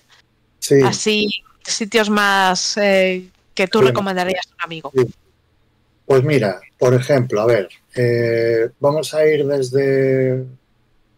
Mira, en el puerto de Espasante está, está muy bien, ¿vale? El puerto de Espasante, eh, si, si coges un mapa, verás que Espasante es una especie de, de peninsulita que tiene un que tiene una especie de, de istmo ahí, bueno, de, de, peninsulita con un istmo, y tiene dos playas. Una playa que está norte-sur y otra playa que está este-oeste, ¿vale? Bueno, pues eh, en la playa norte-sur, ¿eh? si tú vas andando hacia el sur, ¿eh? pues en un momento dado vas a llegar a, unos, a unas rocas que son piloblavas. ¿eh? Piloblavas, ¿qué son las piloblavas? Pues son rocas volcánicas submarinas. a ver, son piloblavas de hace 300 y pico millones de años. ¿eh? Entonces, claro, están, algo deformadas y no se ven, no se aprecian bien, ¿vale? Son las típicas piloblavas que puedas ver en, en los orógenos eh, alpinos que se conservan perfectamente, pero en algunos sitios sí que se ven bien y bueno, pues eso que, es, ¿eh? pues eso es una corteza oceánica, eh, la parte superior, ¿vale? De donde donde hay donde están las rocas volcánicas submarinas, ¿vale? De, que salen de las, de las dorsales, ¿vale? Pues eso por un lado. Luego, en Pasante hay un sitio para comer eh, maravilloso que es el Hotel Orillamar, ¿eh?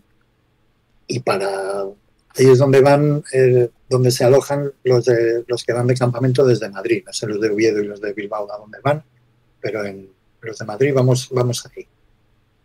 Y se come fenomenal. O sea, eh, se, se, come muy bien. ¿Sabes que estoy apuntándolo en el mapa? Me estoy haciendo el mapa ya. Bueno, la playa del, del norte, la playa que va este-oeste, se llama Playa de San Antonio. Y ahí también, en la parte occidental, también hay unos, unos sitios medio curiosos, porque en el suelo te encuentras unas rocas blancas que son mármoles, ¿eh?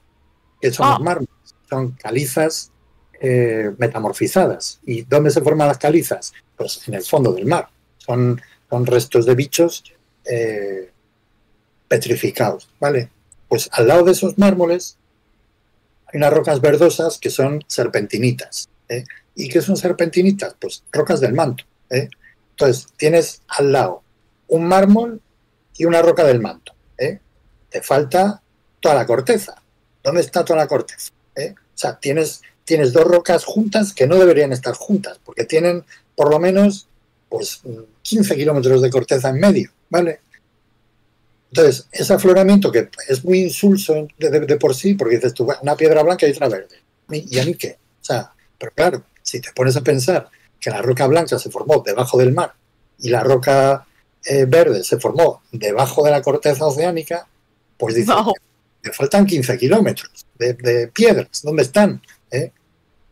Y a mí ese sitio me fascina, o sea, me parece súper bueno. Luego, seguimos ¿Y hacia- eso, eso lo patrocina Bimbo, ese, ese corte? Podría, podría. Era muy malo, ¿no? A ver, Me ha recordado, es ver- es verdad, cuando se pone mohoso tiene la parte blanca y la parte verde. Sí, No, yo decía porque era sin corteza. Yo qué, qué te he dicho, ¿qué te he dicho antes de grabar, Oscar? ¿Qué te he dicho? Que te iba a poner esto cuando contaras un chiste malo. Vamos a- Ah, no, yo iba a poner este. Pero pero estaba bien porque no había corteza y era un pan sin corteza como Bimbo. Un pan sin corteza, sí. Pedro. Bueno, ¿qué más? Ah, perdona. No, que, No, no, que el Geolodía, entiendo que, bueno, de hecho lo estoy mirando y eh, el Geolodía eh, se, ha, se ha producido en, en aquí, en estas zonas. Sí, hubo algún gelodía ahí. Eh, ¿No? Del 23, eh, pu- ¿no? Si no estoy mal yo. Aquí... ah, pues no lo sé, porque eh, yo sí, estaba. sí, proyecto de Geoparque de... Bueno, es que está en gallego, pero bueno, Geoparque de Cabo Ortegal. Un referente. Si, si vais a la página del Geolodía, buscáis a Coruña, geolodía.es y a Coruña, y está la guía, que yo la, la acabo de abrir ahora, y no quiero estar equivocado, pero sí, es ahí.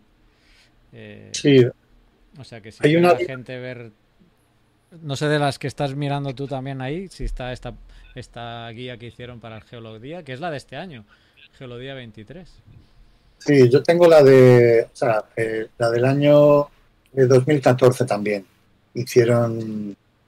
eh, sí, este. Pero esta, esta excursión yo creo que la hizo este Francisco Canosa. Francisco Canosa es el que tengo abierto yo también. O sea que este año también lo han hecho 6 de mayo del 2023. El título Sí. es una, una viaje ao interior da terra. Que es Sí. lo que estás mencionando, ¿no? Un viaje a la- al manto. Pues sí, total. Y es toda esta parte de, de la playa de San Antonio es en el, el peñón este que divide a pla- eh, la playa de San Antonio en dos. Sí, no, está, no, no, es un, es una piedra que está ahí al lado, o sea, es una piedra pequeñita, no, no es, no es nada espectacular. Eh, De hecho, si no te- Descontinuidad de Mohorovic. ¡Ah! ¡Hola! ¡Qué chulo! sí.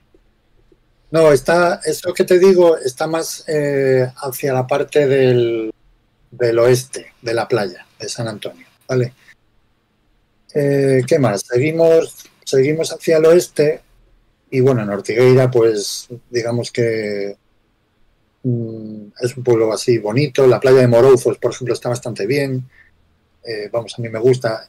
Hay una isla aquí que se llama Isla de San Vicente, que cuando hay marea baja se puede llegar a ella, ¿vale? Pues toda la isla de San Vicente son lo que se llaman esquistos verdes, ¿vale? Son rocas metamórficas que vienen del metamorfismo de bajo grado, de, baja temperatura, de rocas básicas y que se, se interpretan también como parte de una secuencia ofiolítica, es decir, de, un, de, un, de una corteza oceánica, de una antigua corteza oceánica. ¿vale? Luego, si seguimos hacia el oeste y rodeamos la ría de Ortigueira, que es, es un sitio súper chulo, la ría de Ortigueira está muy bien porque es, es así como tiene muchos, muchos eh, Recovecos. recovecos, eso, sí. ¿eh? Y, y es muy rara, ¿no? Porque dice, joder, es que las rías, no estás acostumbrado a ver tantos giros y tantas cosas, ¿no? Pero digamos que está muy bien. Y luego subes hacia Cariño.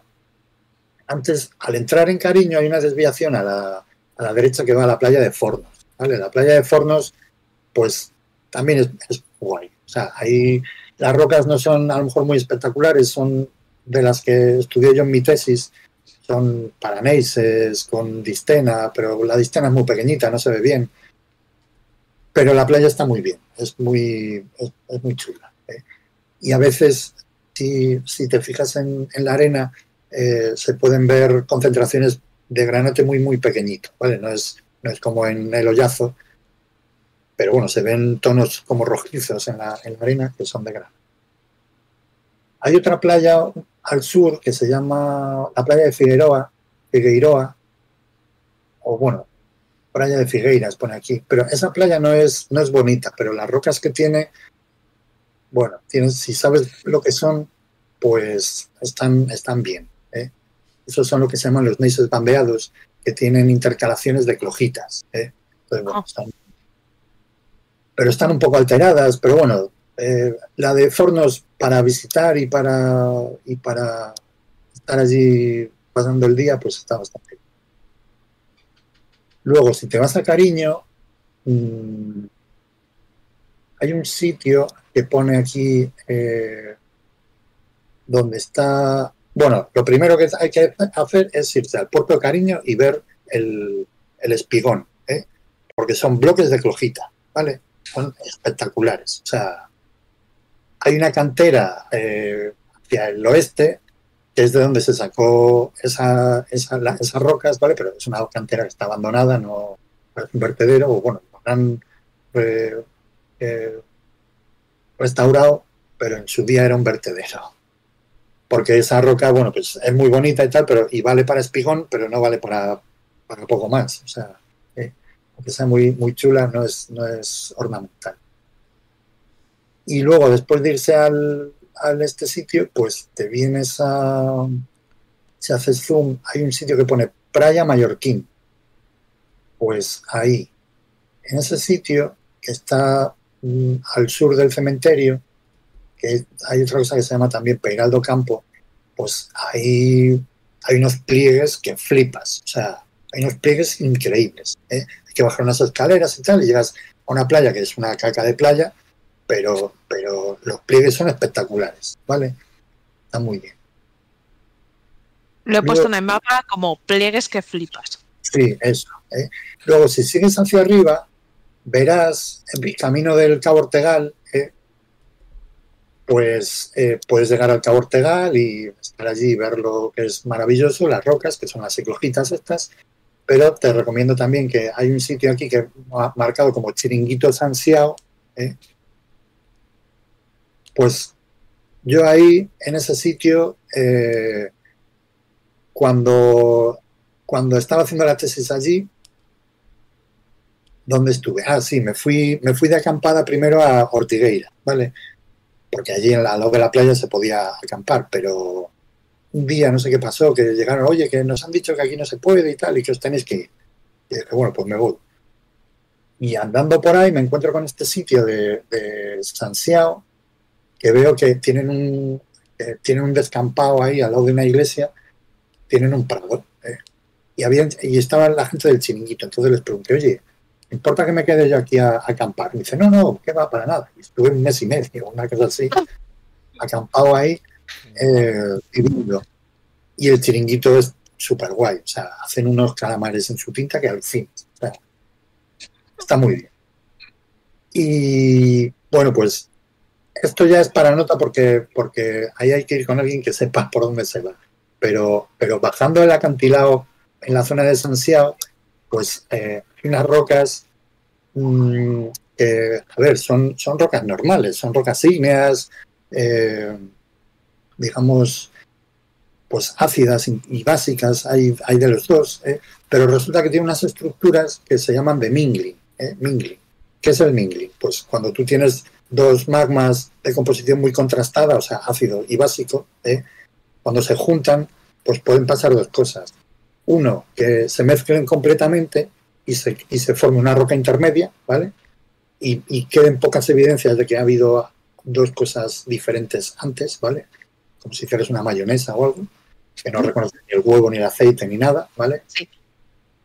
O puede pasar que no sean totalmente miscibles y queden eh, restos de uno en el otro, ¿eh? y, eh, sin mezclar. ¿eh? Grumos. Bueno, que hay parte que Como una salsa chimichurri, que ves los pegotillos. eso, los pegotillos, ¿vale? Entonces, parte que se ha mezclado y parte que no. ¿eh? Bueno, pues eso es lo que se llama mingling, ¿vale? Pues hay un mingling espectacular ahí. O sea, yo cuando bajé al, al sitio, ¿eh? yo lo veía y decía, no me puedo creer lo que hay aquí. O sea, ¿eh? Mm, yo aluciné. O sea, no, no, no sé, me, me- me sigue pareciendo un sitio además bastante increíble. Hay que bajar con marea baja, o sea, hay que ir allí con marea baja y luego, bueno, el que el camino no es, no es autoevidente y si, y si no está eh, caminado estará lleno de lechos y, y llegas a un sitio y dices, no sé por dónde tirar. ¿eh? Entonces, bueno, a lo mejor no es buena idea. Sara y Mario haciendo rappel ahí. No, no hay que No hacer estaría, nada. No Pero- sería la primera vez que casi nos despeñamos por un barranco buscando cosas. Sí, no, ahí no te vas a despeñar, pero bueno, eh, Pero casi. puedes estar dando vueltas un rato. En fin. Bueno, en una de esas excursiones buscando ignitas por Asturias, eh, nos encontramos a unos, unos turistas que iban con su caravana, extranjeros ellos y se habían perdido. Y dice, Sí. al fin, encontramos a alguien. Dice, ¿sabéis volver? Fue increíble. Pues sí. Bueno, ¿qué más? Luego, pues por aquí hay sitios mm, eh, interesantes. A ver, eh, si luego te vas hacia el este, subiendo por estas carreteruchas que hay por aquí, al, al lado de, de Cariño, en dirección a San Andrés de Teixido, pues tienes, la, bueno, la garita de Herbeira hay que parar, eso no, no hay otro remedio, porque ahí es eh, donde se ve el acantilado y bueno, es un sitio muy chulo. Además, eh, al ser rocas ultramáficas, eh, tienen una, una eh, flora muy característica, ¿vale? Porque son rocas súper ricas en magnesio, que no todas las plantas lo aguantan. De hecho, cuando llegas arriba ya no hay árboles, solo hay hierbecillas. Eso, es, eso es muy llamativo. Eh, y luego por San Andrés. A San Andrés hay que ir, porque es obligatorio. ¿eh? Todas esas zonas quedan delimitadas dentro de lo que se ha enmarcado como Sí, geoparque.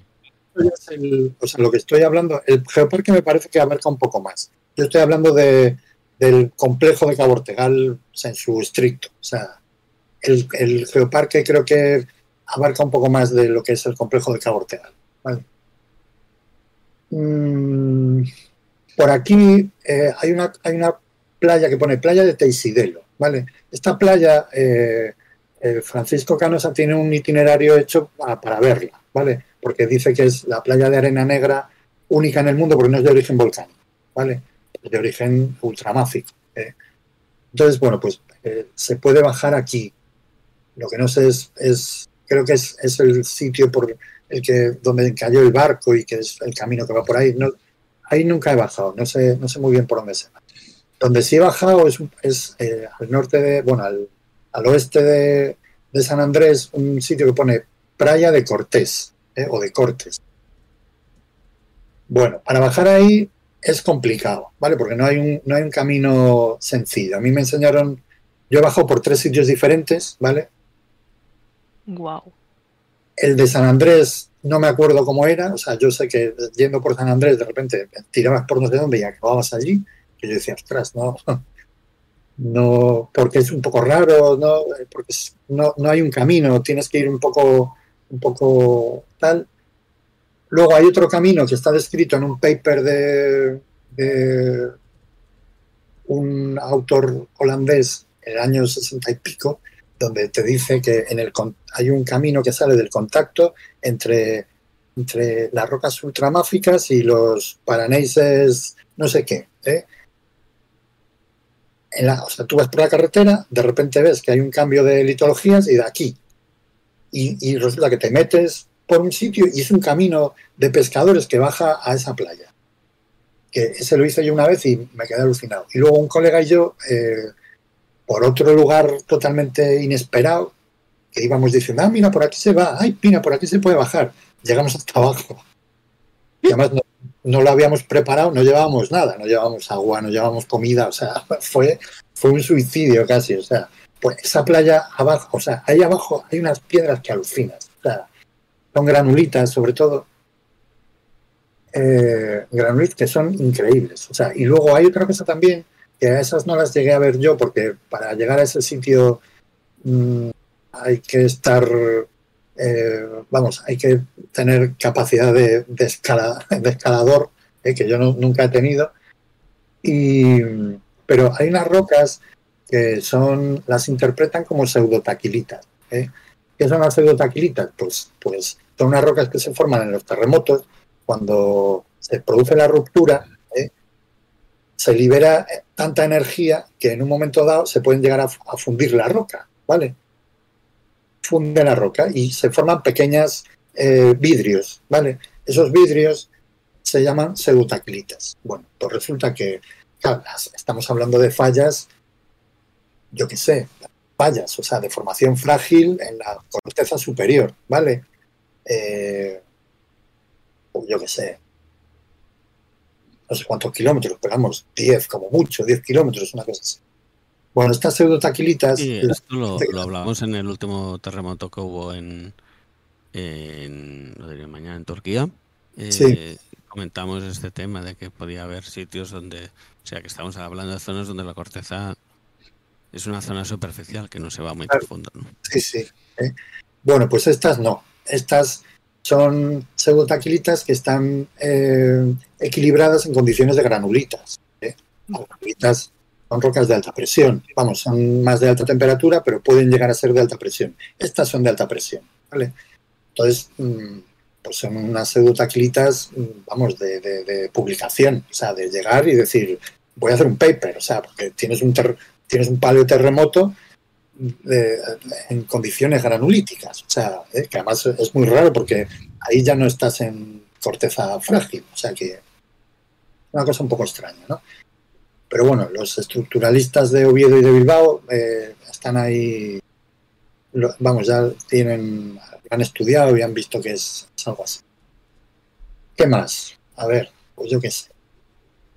Si seguimos yendo hacia el, hacia el oeste, pues ya llegamos, bueno, podemos ir al faro de Punta Candelaria, por ejemplo, Punta Candieira, es, es muy bonito y donde están ahí estas rocas que digo yo que son las anfibolitas, anfibolitas si os metéis por el faro, o sea, cuando llegáis al faro, eh, que llega la carretera hasta, hasta donde está el faro y que, bueno, hay que dar la vuelta y que es un poco complicado, si hay muchos coches es complicado, pues a la derecha del edificio hay como un camino, así muy estrecho, entre, entre el, el, talud de la carretera y, y, la casa, pues hay un caminito que va por ahí. Y ese caminito llega hasta abajo. ¿eh? Más o menos eh, fácil, o sea, para que haya bajado yo es fácil, o sea, ¿eh? porque yo tuve un vértigo que me muero, o sea, que no era un sitio, no era un acantilado, era un camino que se podía ir. ¿eh? Y en esa zona pues hay también rocas muy chulas, ¿no? porque es un lugar donde hay una zona de cizalla que corta a un montón de unidades y todas las rocas de todas las unidades están ahí mezcladas. Entonces es un sitio bastante llamativo en este sitio en, en Punta Candelaria, Punta Candieira. Luego el mirador de Purrido, pues por, por, ver esas antiguas, las rocas más antiguas, más jóvenes del mundo, de la península, quiero decir. Y pues ya luego llegas a, a Cedeira. O sea, en Cedeira, pues nada, rape con guisantes y bonito en rollo. ¿eh? O sea, así. De hecho, a ver, espérate, porque digo, el, el rape con guisantes es en este sitio, a ver dónde está.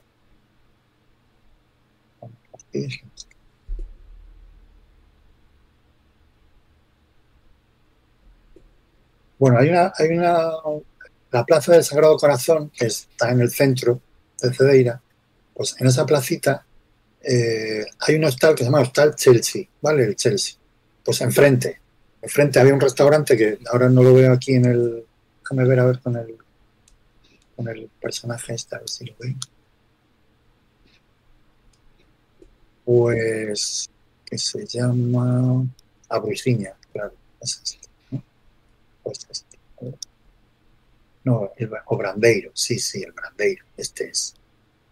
¿Dónde? Pues en, en frente del Chelsea, del, del Sí. hotel, pues hay un, hay un restaurante que se llama Brandeiro, ¿vale? Brandeiro. Pues ahí, ¿eh? Mm, Rape con guisante.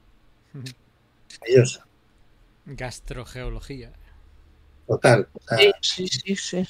Claro, hay que recordar que los geoparques no solo son geología, son cultura y costumbres de la zona, etcétera. sí, sí. Así es. Luego el pulpo, a ver si me acuerdo de dónde era lo del pulpo, porque había un sitio que nos llevaba a este.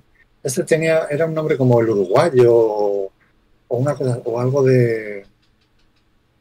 o algo así. ¿Dónde estaráis? No me acuerdo dónde era. Espera, que me ha mandado no sé dónde. Eh, o Brandeiro, pero me ha mandado a otro lado. No, me he perdido. A lo mejor no está en. Porque yo no lo veo como. No lo veo aquí como. como negocio. ¿eh? Sin embargo, me he metido con el, con la personita para ver eh, a pie de calle y se ve enfrente del Chelsea. Si pones a la personita enfrente del Chelsea, eh, se ve Brandeiro. ¿eh? Pues ahí. Y luego el sitio del. Aquí está, el Café Bar Uruguay. Pues ahí, pulpo, ¿vale? Y luego, pues que claro, es que. A ver, espérate, porque aquí hay más cosas. Es que Cedeira mola mogollón. Hay un sitio que se llama el Kilovatio, también, ese, ese también Uy. está. Ese nombre me gusta. Sí, sí. Muy Espera que divertido. está- Ese está ¿Dónde en- está el kilovatio? Mira, el kilovatio está. eh, ¿Dónde está? Pues mira, si, si coges de la placita esta del Sagrado Corazón, eh, tienes que cruzar el río y luego irte como hacia el puerto, ¿vale? Hacia, hacia el sur. ¿eh? Pues por ahí Sí, sale. sí, sí. Me son kilovatio. kilovatio. Ese es. Y por ¿Y hay aquí, que se come? pues bonito enrollo, por ejemplo, o tapas, bueno, calamares, en fin, cosas de- del mar, ¿eh? en su lato. Hay un sitio por aquí, eh, también, camino del kilovatio, viniendo del otro lado, hay una pastelería, no, no es una pastelería, es un sitio para donde hacen empanadas. ¿eh? Las Oh. empanadas de Cedeira son, vamos, increíbles, o sea, ¿eh? son increíbles. Pues, vamos, yo qué quieres que te diga. O sea, Me voy a buscar Ahí, aquí. algo de comer, creo yo, porque me está dando hambre. Están- A mí también. sí, Oye, yo pues, tengo, tengo o- una propuesta para, para nombre de la, la ruta, esta que nos estás contando, que se llama Carretera y Manto. Me gusta. Puede ser, sí. Está bien. Y pues, a ver, déjame ver si veo el horno artesano Arribia. A lo mejor es este. Porque tiene, hay dos, tiene dos, dos sedes, la, el sitio de las, de las empanadas. Hay una en la calle que se llama Avenida Castelao, que yo creo que es esta.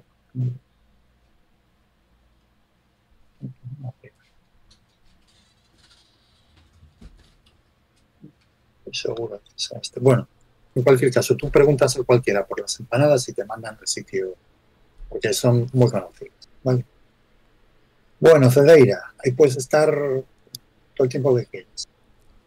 Luego la playa de Villarrube, de Villarrube, por ejemplo, que está un poco más hacia el sur, también es un sitio así chulo para pasar el tal. Y luego pues la playa de Baleo, la playa de Pantín.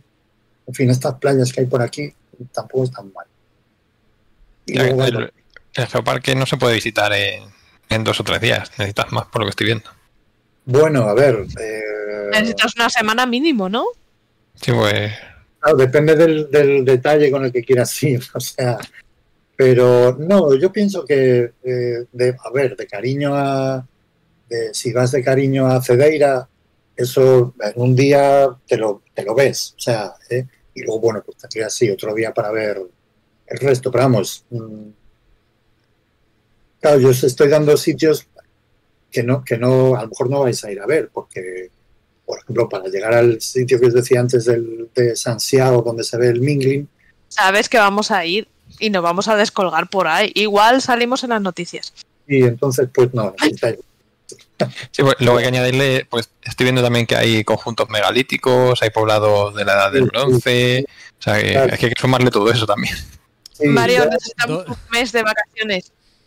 Y luego cerca de ahí, eh, no sé si entra ya dentro de, la, de los terrenos del, del geoparque, pero está muy cerca, están las fragas de, del Eume también, he visto, que es sí, está- bueno, sur- hacia el sur de Ferrol, ¿no? Sí, fue por ahí, sí. Las pradas del Eume, bueno, todas las rías esas de por ahí también. Eh, si queréis ir a a Pontes también para ver el lago de la antigua mina. ¿eh? Ah, sí. Y, y bañarse ahí para hacernos la foto también, ¿no? Eso es, turquesa, es- es aguas turquesa ahí. Que Sí, sí. folian bien, por lo visto. Está Y, Marisa, pues, eh, está Marisa por el chat, dice, Pedro sabe más de bares que de metamórficas, que ya es decir.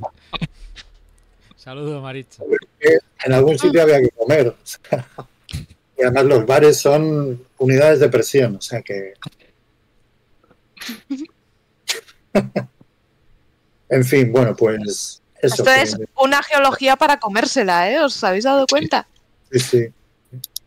Y rodeando toda esa zona, no sé si también dentro de las, del terreno, pero rodeando, porque esa zona la conozco yo desde otro punto de vista, está Sí. plagado de, de aerogeneradores de hace unos 20 años, más o menos, son de esa, porque son de los, de los primeros que se instalaron en, de esa potencia en la península. Pues está ahí la zona de, de Forgoselo, Muras y todo eso, o sea que ¿Me vas a llevar a ver polinos? Los No, de- se ven, se ven. En Vicía Herbeira hay molinos, ¿eh? o sea que, que yo me enfadé mucho cuando los pusieron porque dije, hombre, ¿cómo los pones aquí? Tienes un, un- un pedazo de manto con una eh, vegetación especial y plantas unos bichos de estos, o sea, no me fastidies. Eso es una, una evaluación de impacto ambiental mal hecha, porque siendo tan, tan característico. Fatal. ¿Dónde tenemos a Enoch para preguntarle qué pasó ahí? Porque fue hace mucho tiempo y que de aquella no... bueno, en fin. Bueno, hay sitios muy chulos. Por ejemplo, en Moeche lo que hay es un castillo también que está bastante bien. El castillo de Moeche es muy... y la historia de los, de los irmandiños y todo eso es, es, es muy interesante. Y yo creo que justo en la página del Geoparque viene, viene la fotografía del castillo, es, es precioso. Sí, y, sí. también- y en Ortiguel es famoso el, el festival también en verano, ¿no? Hay un festival de Sí. música bastante famoso que se pone eso. Sí, no lo, no lo he comentado, pero sí. Yo nunca he ido porque no, no me ha llamado mucho la atención ese tipo de música, nunca, pero, pero sí, es súper famoso, o sea, de toda la vida.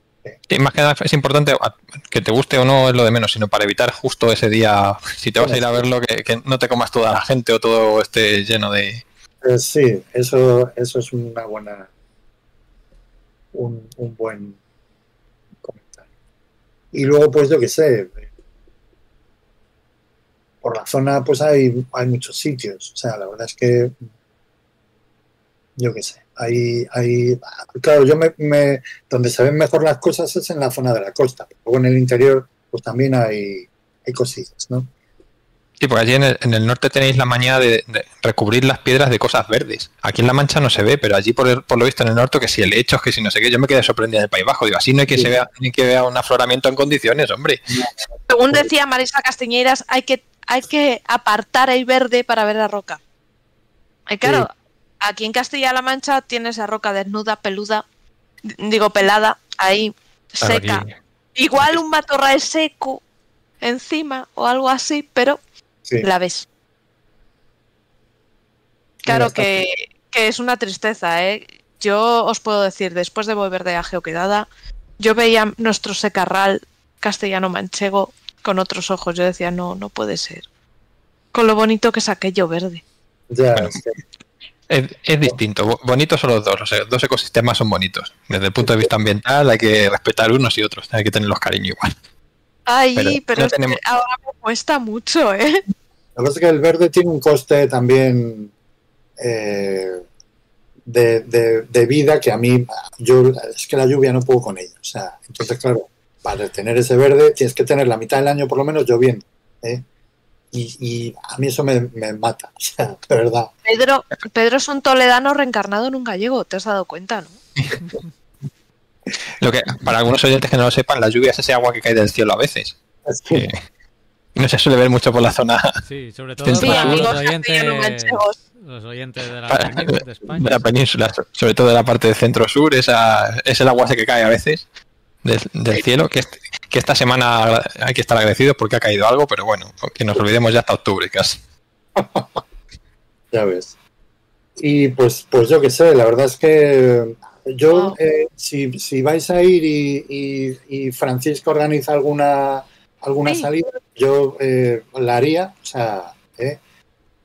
y porque os va a llevar a sitios mm, que no son normales, o sea, que no son los sitios típicos a los que se suele ir, ¿vale? Y luego, pues, pues nada, eh, mm, os mando yo un par de guías que tengo, ya os dije que tenía algunas guías, pues, pues os las mando para que... A ver, estando en Madrid podemos quedar un día a tomar algo y Sí, Eso. nos vemos. Secuestra al maletero y guía. Sí, calla, pero no se lo digas, no Ah, se perdón. lo digas. Ese pequeño fallo. a ver, no, no me dejan en casa que me secuestren. Así que bueno. A ver cómo te crees que llegó Enoch a la geoquedada. Pues pasamos por Ciudad Real con un palo y un saco. Él, sí, y claro, él estaba despistado. Ya, ya. Un saco y al asiento de atrás.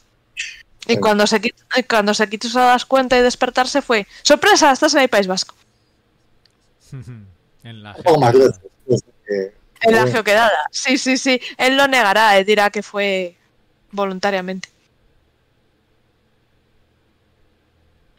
Pues sí, nos dice Marisa por, por el chat que, que hay que ir también a ver la zona de Malpicatui, que efectivamente es bastante, bastante chula. Y, pero bueno, eso os pilla un poco a desmano. Eh, Tui es lo que hace Tui- frontera con Portugal. Eso te iba a decir. Yo he estado en Tui. Es el último pueblo antes de pasar a Portugal, ¿no? Sí, es que está, claro, es que, que se llama la banda de Malpica Tui, va desde Malpica, que está en el norte, a Tui. ¿eh? Es una banda más o menos recta que va por toda esa zona. Y claro, ella está hablando de la zona de Malpica más que de la de Tui. Y, pero Malpica, esa zona del norte, el problema es que está muy mal comunicada. Entonces, pues, eh, ya llegar hasta, hasta allí es, un, es una aventura. Y salir de allí otra. O sea que, pero claro, ir desde allí a Malpica ya es la, la repanocha. Entonces, bueno, pues, eso ya sería para otra, para otra. Llevamos un coche preparado para meterse por caminos, no te preocupes. No, si no es por caminos, es que eh, las, las conexiones son, son un horror. O sea, Es porque que no hay, no son- hay camino directamente.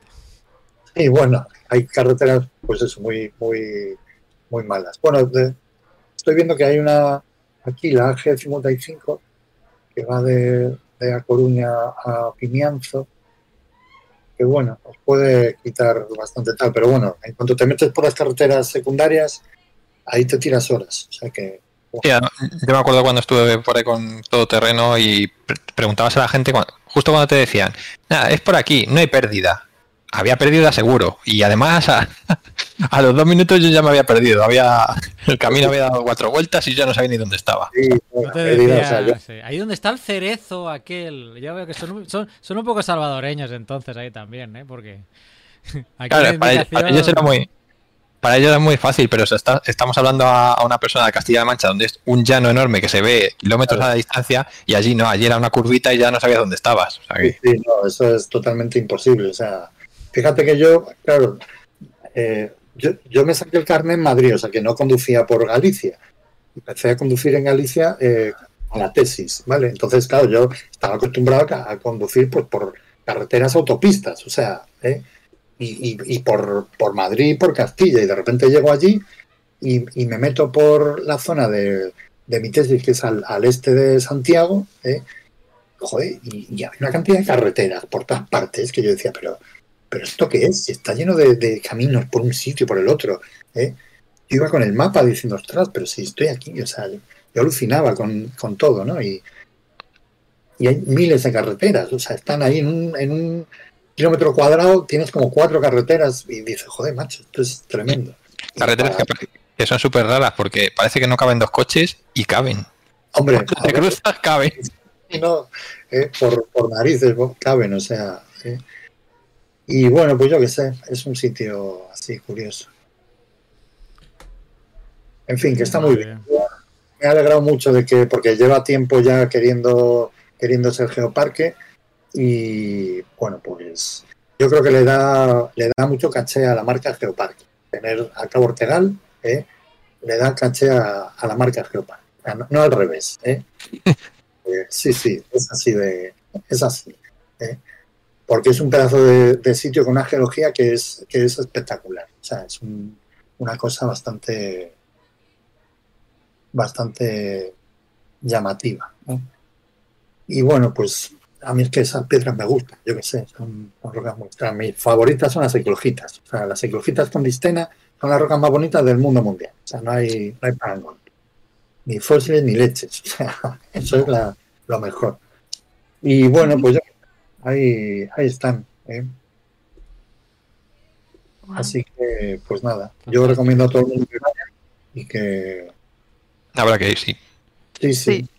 Yo he encontrado la guía del Geolodía. No sé si alguna de esas guías que consultabas se puede descargar de internet, pues me las pasas y las pondremos Sí, en el creo- post. Bueno, se pueden. Sí se pueden, pues, ¿eh? Si no, Ya, Sí, estoy y la, seguro. Y la web también tendrá, del geoparque tendrá, porque es- para que haya geoparque tiene que estar funcionando antes. O sea que no, no es que se haya hecho el geoparque ahora y haya que preparar todo. No, tiene que no, estar- la web está. Son tres años, yo creo, funcionando como geoparque de facto hasta que te puedes pedir la. O sea que, que no se empiece la gente que no está preparado, que, que ya se puede ir allí y visitar todo sin problema. Claro. De hecho, la, la web está espectacular. Tenéis, eh, tienen georrutas, al igual que hemos hablado de las georrutas que os podéis apuntar en el Geoparquea del País Vasco. Aquí igual tienen georrutas. Además, georrutas con unos nombres muy atrayentes como la georruta de arsénico, que si tenéis, ya sabéis, eh, problemas con alguien, el arsénico siempre soluciona todos esos tipos de problemas. ¡Oh my god! ¿No habéis visto esa peli de las tres viejecitas con el arsénico? Es. Sí, sí, lo que pasa que no pensaba yo que harías esa incitación en el podcast, pero bueno. No, no. Ay, qué mala gente soy. La georruta de los volcanes, que es así, a mí me atrae mucho. La de cromo también me atrae. La georruta de Toelo también. El toelo, esas son las, las rocas estas, eh, las serpentinitas, eh, que las explotan en la zona de, bueno, en, la zona de Moeche, pero también en la zona de, de cerca de Visiarbeira, no en Visiarbeira exactamente, pero cerca, pues hay una cantera ahí de toda la vida, que, además es muy, llamativo porque esa carretera que va por que eh, va desde, desde Cariño a, a San Andrés, pues claro, resulta que está hecha la gravilla con la que hicieron la mezcla con el alquitrán este, pues está hecha con serpentinitas. ¿eh? Y las serpentinitas tienen un pequeño problema, que es que eh, uno de los minerales que aparece con la serpentinita, con la serpentina, es talco. ¿eh? Y el talco todo el mundo sabe que es muy deslizante. Entonces, claro, han hecho una carretera con unas rocas que no se pueden hacer carreteras con eso, o sea, ¿eh? porque son muy blanditas y muy deslizantes. Entonces, bueno, esa carretera está hecha de, serpentinita. Y pues yo qué sé, o sea, y luego las guías, mm, es posible que, que alguna se pueda subir, pero las otras, bueno, además es que, a ver, son guías de congresos de geología, o sea que son, son eh, bastante densas, o sea, ¿eh? Pero puede que algunas pueda pasar. Eh, así, la más antigua, por ejemplo, que además está publicada por el Concello de, de Cariño y que yo creo que ya no deben tener ejemplares, pues esa a lo mejor la podéis subir. Eh, y a lo mejor otra, bueno, voy a ver cómo puedo hacer esto. Y Lo luego que sí no. es que las georrutas las tienen con fecha de Semana Santa 2023. Ah, Supongo. bueno, eso a lo mejor si escribes a este chaval, a Fran, Mm, eh, le puedes preguntar si qué, qué calendario tienen para el verano. ¿eh? Sí. Porque vamos, está seguro, vamos, estoy seguro de que la, de que tendrán, de que harán, Cositas. sí, sí. eh, Supongo que irán actualizando la, la web bien. Claro, sí, todavía no ha empezado la campaña de verano, o sea que creo que está. Mm. Claro, estaban. La verdad es que, jolín, la página web mm, es muy genial. Sí, la web está bastante bien, sí.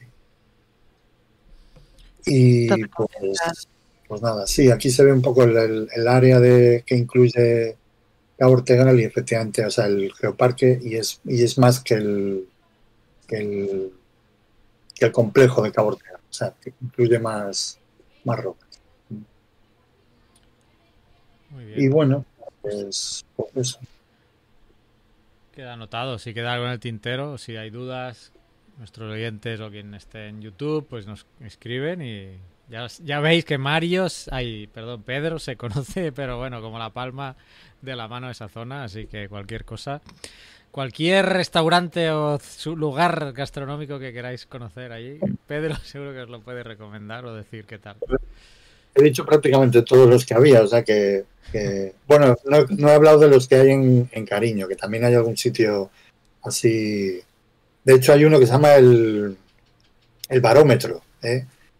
que nos hace mucha gracia porque nosotros usamos geobarómetros también. Entonces, bueno, ese barómetro es, de pescadores, pero bueno, vamos ahí por, por la gracia del, del geobarómetro. Y si Y- y- iba a decir, y si alguien va porque no se ha oído o te ha oído hablar de ellos, que pida a ver si le cuela un descuento del 10%. No, que el Geocastaway. Pero se come bien, es lo importante. Sí, sí, en esa zona en general, la verdad es que se come bastante bien. Hay sitios más o menos eh, míticos, ¿no? Pues los de Cedeiras que son entre el kilovatio y el, y el brandeiro, vamos. mm, Son maravillosos, pero bueno. Bueno, El, cualquier sitio que vayáis eh, va a estar bastante. Y pues bueno, la verdad es que ha quedado un mapa espectacular. Tú ya te has Bueno, hecho cuando- la ruta ya de fin de semana, ¿eh? cuando tengáis la, la guía, pues ya tendréis más puntos. Sí. Perfecto. Tengo una en papel, tengo una en papel y, y otras dos las tengo en PDF, o sea que bueno, las paso. Muy completo, muy completo. Tan completo que llevamos una hora y 52 minutos de programa. Y iba a decir, eh, bueno, si este tema ya está, Cabo Ortegal, Ujú.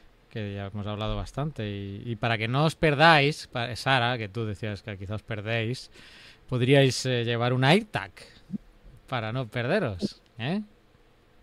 Que ya hemos hecho la mención al inicio del programa. Yo ya lo comenté el mes pasado. No sé si en directo. Creo que sí. Y No lo sé. no sé si era fuera del programa, sí. Pero bueno, ya he hecho un poco el contexto y, y todo viene a raíz de un paquete que me vino desde España hacia El Salvador, que tardó más de lo normal. Y yo, de, de broma y de no tan broma, porque realmente se me, se me ocurre, porque eso, ¿a dónde, a- en dónde se queda parado? Y dije yo, voy a poner un AirTag y vamos a seguir el, el paquete a ver dónde se, se traba y se queda ahí por días y días. Y luego miré, digo, pero ¿esto cómo funciona? ¿Lleva un GPS? No, no lleva GPS. Y yo ahí me quedé. Y entonces creo que a Mario también le picó la curiosidad y empezó a tirar del hilo a investigar esta cosa del, del AirTag de Apple. Sí, es una marca, Apple, tiene este AirTag. Y cuéntame, porque yo no he investigado. Yo solo sé que no tiene GPS esta cosa. Entonces, entonces ¿cómo es que ubica? Y parece ser que ubica bastante bien, ¿no? Por, eh, la, el- donde se encuentra.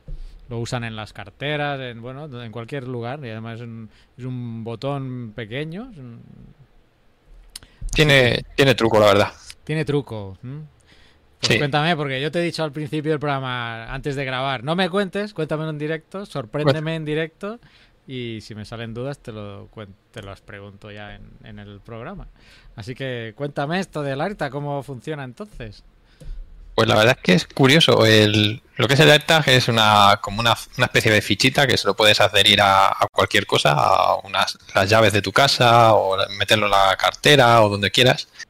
Y se supone que es para poder localizar dónde se encuentran las cosas que has perdido. Entonces, lo primero que miré era, digo, me parece una cosa muy pequeña para tener batería suficiente para, para estar geolocalizada, porque el GPS consume mucha, mucha batería cuando se usa. Y mirando, mirando, estuvimos viendo que, eso no, no te localiza. Bueno, no- a ver, no te localiza a nivel global, en, en- el- en la Tierra. Te localiza en, en una habitación. Entonces, es algo que inventó. Vamos, el sistema se basa en. En, una, en un tipo de comunicaciones que llevan desde que lo inventó Marconi, porque fue el primero que utilizó este tipo de, de comunicación a principios del siglo XX, creo que fue en 1900 o por ahí, que es una de las cosas que se hizo la primera transmisión a través de, telégrafo a través de- del océano y utiliza un sistema que se llama eh, ultra wide eh, a ver si lo digo bien banda ultra ancha que no es como las radios normales que emiten solo en un, en un pico muy muy concreto o en un, en un espectro muy muy estrecho. Este utiliza un, un espectro muy ancho. Y se utiliza para poder localizar cosas en, a poca distancia de, por ejemplo, a centímetros, de, con una precisión de centímetros y en entornos no más grandes de una habitación, una casa o algo así. Entonces, este AirTag lo que hace es comunicarse, ah, tiene un truco, es que se comunica con otros dispositivos Apple que haya en la cercanía y le dice que, que está ahí. Entonces, si lo tienes en modo pérdida o algo así, si, es algo similar, digamos que es el realmente es el dispositivo Apple de tipo iPhone que, tiene este tipo de comunicación el que va comunicando a la red global donde está eso que, que has perdido. Entonces, a, a través del GPS del, del iPhone o del Apple o del iPad o de algún dispositivo similar, pues es cuando puedes localizar dónde está la tarjeta. Y luego, eh, dentro del propio dispositivo Apple, si tú quieres buscar e- esa tarjeta, ya sí que te la puedes localizar de forma muy, muy clara dónde está, pero es que es súper curioso porque este tipo de, de radio que utiliza, este que es muy parecido a, a un sistema radar, pero en pequeñito, llega a decirte en qué dirección se encuentran las cosas y no como por ejemplo con la wifi o con el bluetooth que lo que hace es medir solo la, la señal. Te dice pues la señal tiene está más lejos porque la señal llega muy bajito que eso es mentira porque puede estar una cosa muy cerca y tener una pared entre medias te llega atenuada y tú piensas que está lejos y que eso es lo que haría en el wifi o el bluetooth se basan en ese modelo. Sin embargo los AirTags que utilizan la W la esta que, que utilizan o BUA que es muy gracioso en España es BUA BUA, eh, lo que hace es localizarte de forma direccional y todo donde está. Entonces tú puedes utilizar dispositivos, porque no es, no es propietario de Apple, ¿vale? Es una tecnología que se puede eh, implementar en cualquier dispositivo. Entonces tú lo que puedes hacer es apuntar tu teléfono a, por ejemplo, estamos Carles y yo juntos, si yo apunto mi teléfono al suyo, los dos dispositivos detectan que se están mirando eh, y pasan de otros dispositivos que haya en la zona con ese mismo sistema. Entonces se pueden transferir archivos entre ellos o mandarse información, etcétera. Y me, me ha resultado súper interesante porque es una tecnología que es muy antigua, pero que no se había utilizado hasta hace poco porque ha estado en manos de, sobre todo de aplicaciones militares y de radar. Entonces, digamos que esas frecuencias, eh, porque el espectro de frecuencias está muy controlado, entonces te asignan a cada servicio, tiene disponible un, ancho de banda del que no te puedes salir. Entonces, cuando se necesita utilizar algún espectro nuevo o algo que se está utilizando, hay que liberarlo, pedir licencias, etcétera. Y en este caso, hasta 2000, de- fijaos que se inventó en 1900, hasta el año 2020 o no, 2010, algo así, no se liberó al final para que se pudiera utilizar para aplicaciones civiles. Y es, va del rango, me parece que eran de los 3 GHz a los 10 aproximadamente. Eh, por ejemplo, los micro, eh, porque esto es muy gracioso. La banda de microondas civil y los microondas que utilizamos en la cocina, el wifi y todo eso, se mueve, hasta hace poco se movía la banda de los 2,4 GHz. Que luego se quiso subir a, otras bandas que son- están por encima de esa y se tuvieron que, liberar y dar permisos. Que dependiendo de dónde te, muevas y para la aplicación que quieras, te puede interesar más una, banda u otra. Entonces, esta lo que han hecho ha sido li- liberarla, dejar aplicaciones, pero se le ha limitado, como, eh, como ocupa un espectro muy ancho, porque fijaos todo lo, todo lo que ocupa, lo que han hecho ha sido limitarla en potencia. No puede superar cierto nivel de decibelios porque se va a enfocar solamente de momento para comunicaciones muy muy cercanas. O sea, en, en un mismo, en una misma habitación o en, un misma, en una misma casa y no te puedes salir de ahí para evitar que hagas interferencias con otros dispositivos cercanos. Entonces, a, a partir de lo que estuvimos viendo, para geolocalizar no serviría si va solo, si va apoyado con otras tecnologías, sí. Y el problema está que ahora solo creo que solo tiene integrados eh, Apple con lo a partir del iPhone 11 porque insertó un chip que se llama U1 me parece que es el que tiene estas capacidades.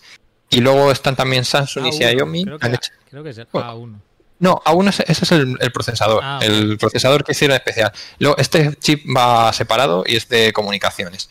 Porque aparte del chip lleva tienes que implementar la antena o antenas, porque claro, para determinar distancias y todo eso, él utiliza un método que se llama tiempo de vuelo del paquete, que es el con el que decíamos que, que podías atravesar una, una puerta o una ventana y saber que te está enfocando a ti. Entonces, se ha llegado a utilizar incluso para hace muchísimo tiempo, pero ya no se utiliza, para poder escanear el corazón de las personas. Saber, es- funciona como un Oh. tipo radar y se sabía cómo, cómo estaba funcionando el corazón. Se quiere utilizar para aplicaciones médicas, para comunicar aparatos médicos, por ejemplo, porque una ventaja que tiene es que consume muy poca energía.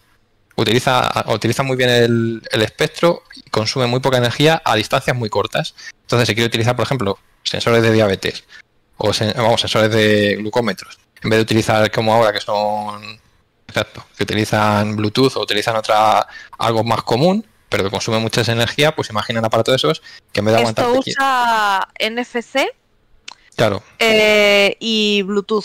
Eh, pero este, este no es el. Esto no es medición continua, ¿vale? Entonces lo que usa es el NFC para cuando tú pasas el móvil que comunique con. con- porque eh, digamos que este sensor eh, va con una pila botón porque es un terminal, digamos, pasivo. Él va almacenando datos y cuando tú pasas el, el móvil es cuando transmite información. Entonces el consumo de energía lo hace el móvil. Por eso funciona con una pila Bluetooth y te aguanta 15 días, es el que más dura. Eh, los sensores más estandarizados, que son los de glucosa continua, lo que llevan es eh, una batería y son Bluetooth, no llevan NFC.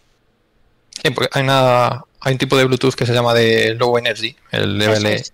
que, es, que sirve para estas cosas. Pues el, este nuevo, vamos, este nuevo sistema, este que se ha liberado, digamos ahora, una vez que se incorpore, porque el problema está que ahora casi ningún dispositivo lo tiene, hace mejor uso de la batería y consumiría a lo mejor en vez de durarte 15 días como este, podría durar un mes o seis meses.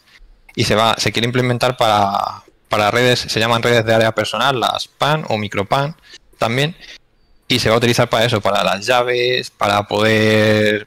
un- una medida que me ha hecho mucha gracia es porque tiene una parte muy buena de anti-hackeo, porque con las llaves, por ejemplo, de los coches, que ahora se están hackeando mucho a distancia, eh, con este dispositivo lo que hace es que el propio coche sabe si eres tú el que estás enviando esa señal o no. Entonces los ataques ma- man in the middle que se llaman se los quitaría, porque el, coche sabe que tú estás sentado en, a dos- ahí y te estás acercando o no, porque él te va haciendo mediciones continuas y te, te localiza con centímetros de, de distancia. Entonces si hay un hacker cerca, digamos a 5 metros, que está enviando señales distintas, o, perdón, señales iguales a las de tu llavero, el coche sabe que no eres tú, porque tú sigues ahí.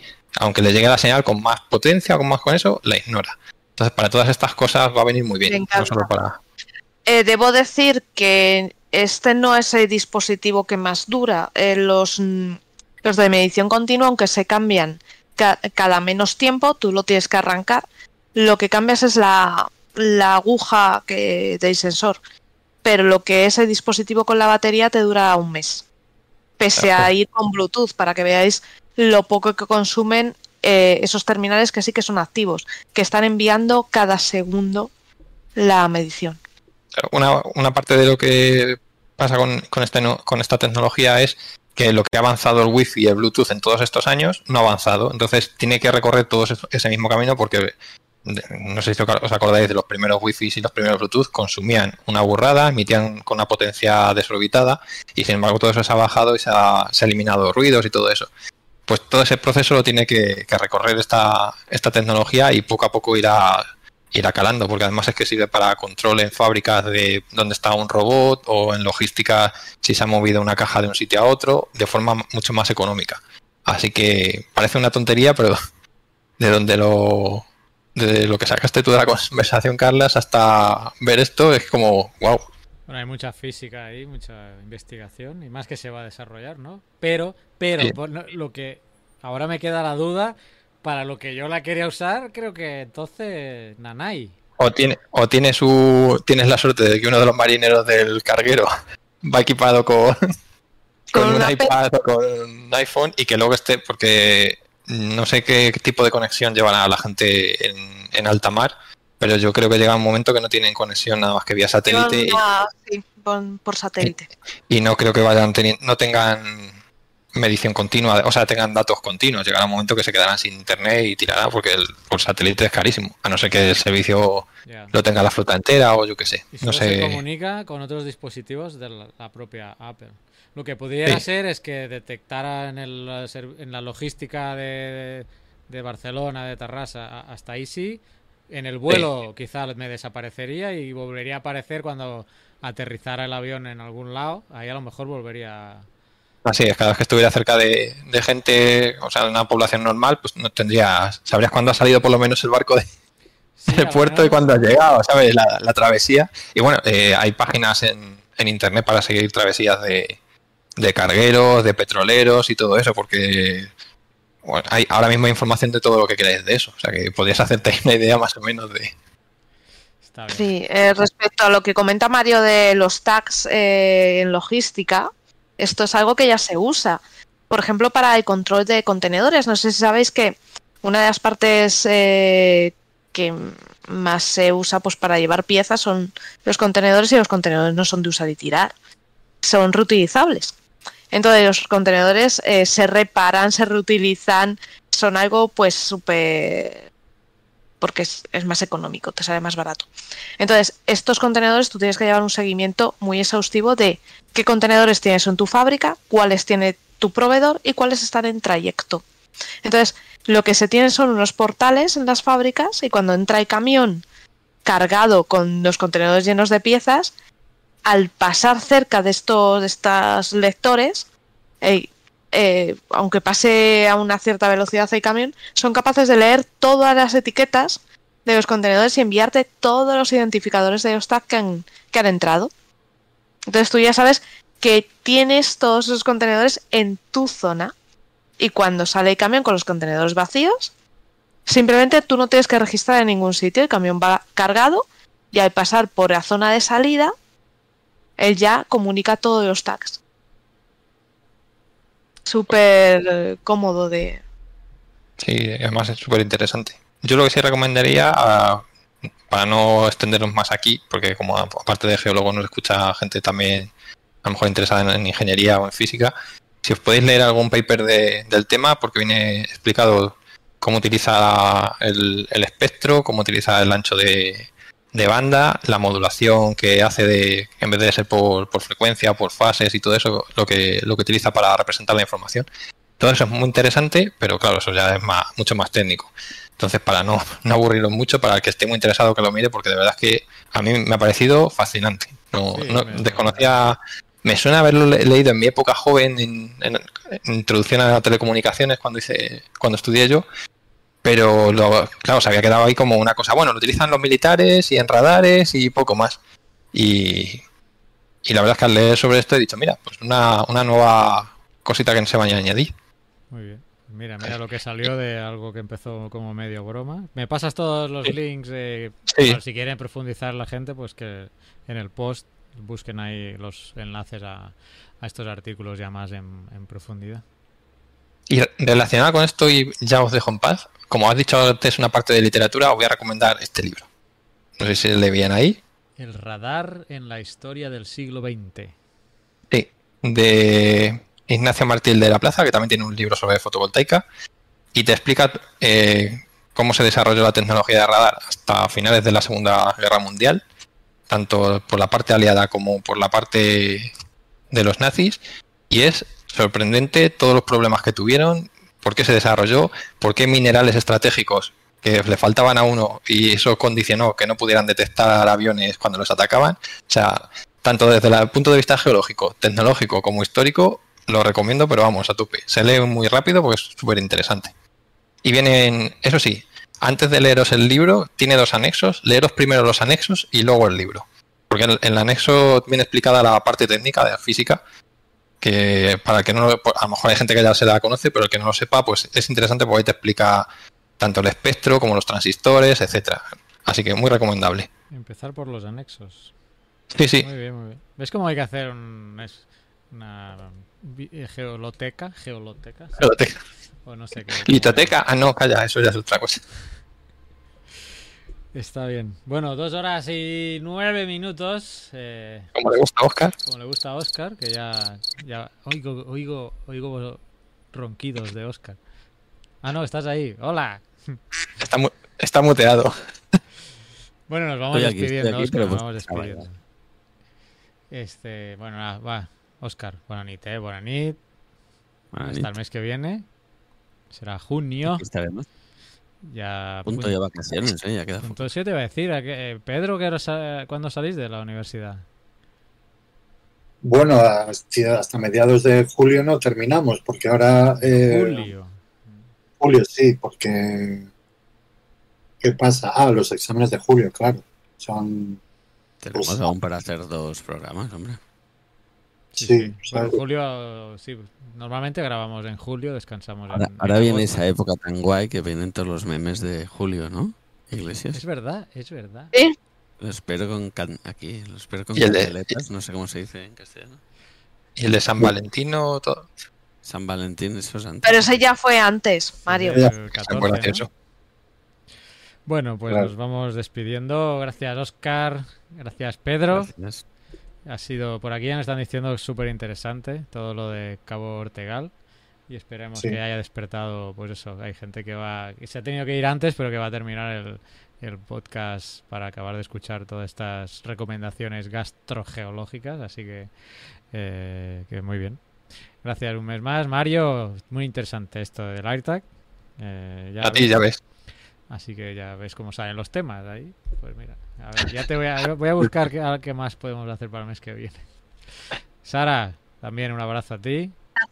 Y los demás, los que nos habéis seguido en directo, que habéis estado comentando. mm, No os voy a mencionar a todos, habéis sido bastantes el, el día de hoy. Todos los que habéis pasado en el directo y habéis comentado en el chat, muchas gracias. Y los que nos estéis oyendo a través del podcast, pues os esperamos el mes que viene, que será a finales de junio, más o menos. Yo me voy a hacer el chulo y voy a decir que ya habré venido de visitar Arches, eh, National Park, en Estados Unidos, que Pedro ha estado por ahí, quizá podemos comentar alguna cosa de esa zona, ¿no? Ya, ya luego te enviaré que me recomiendes. Hoy has hecho la recomendación de Cabo Ortegal, luego te voy a pedir que me recomiendes cosas de, de esa zona, porque están juntitos varios parques, está los Arches, está Canyonlands y hay Capitol Reef, si no recuerdo mal, hay, hay tres o cuatro juntitos ahí en Utah. Y pues nada, yo me voy eh, creo que el 17, así que a ver si puedo comentar algo al respecto en el próximo podcast eh, mensual. Gracias a todos y hasta el mes que viene. Chao. Chao. Hasta luego. Nos vemos. Envíanos tus comentarios, preguntas o sugerencias a geocastaway.gmail.com. Puedes escribirnos en nuestra web geocastaway.com.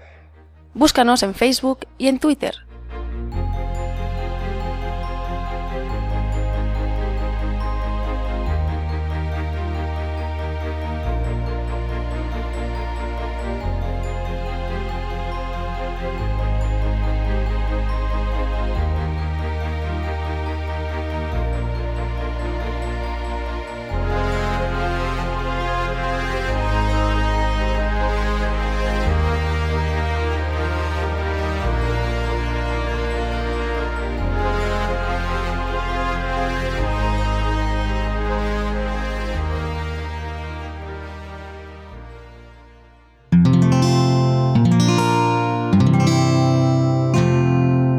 Puedes escuchar más capítulos de este podcast y de todos los que pertenecen a la comunidad Cuonda en cuonda.com.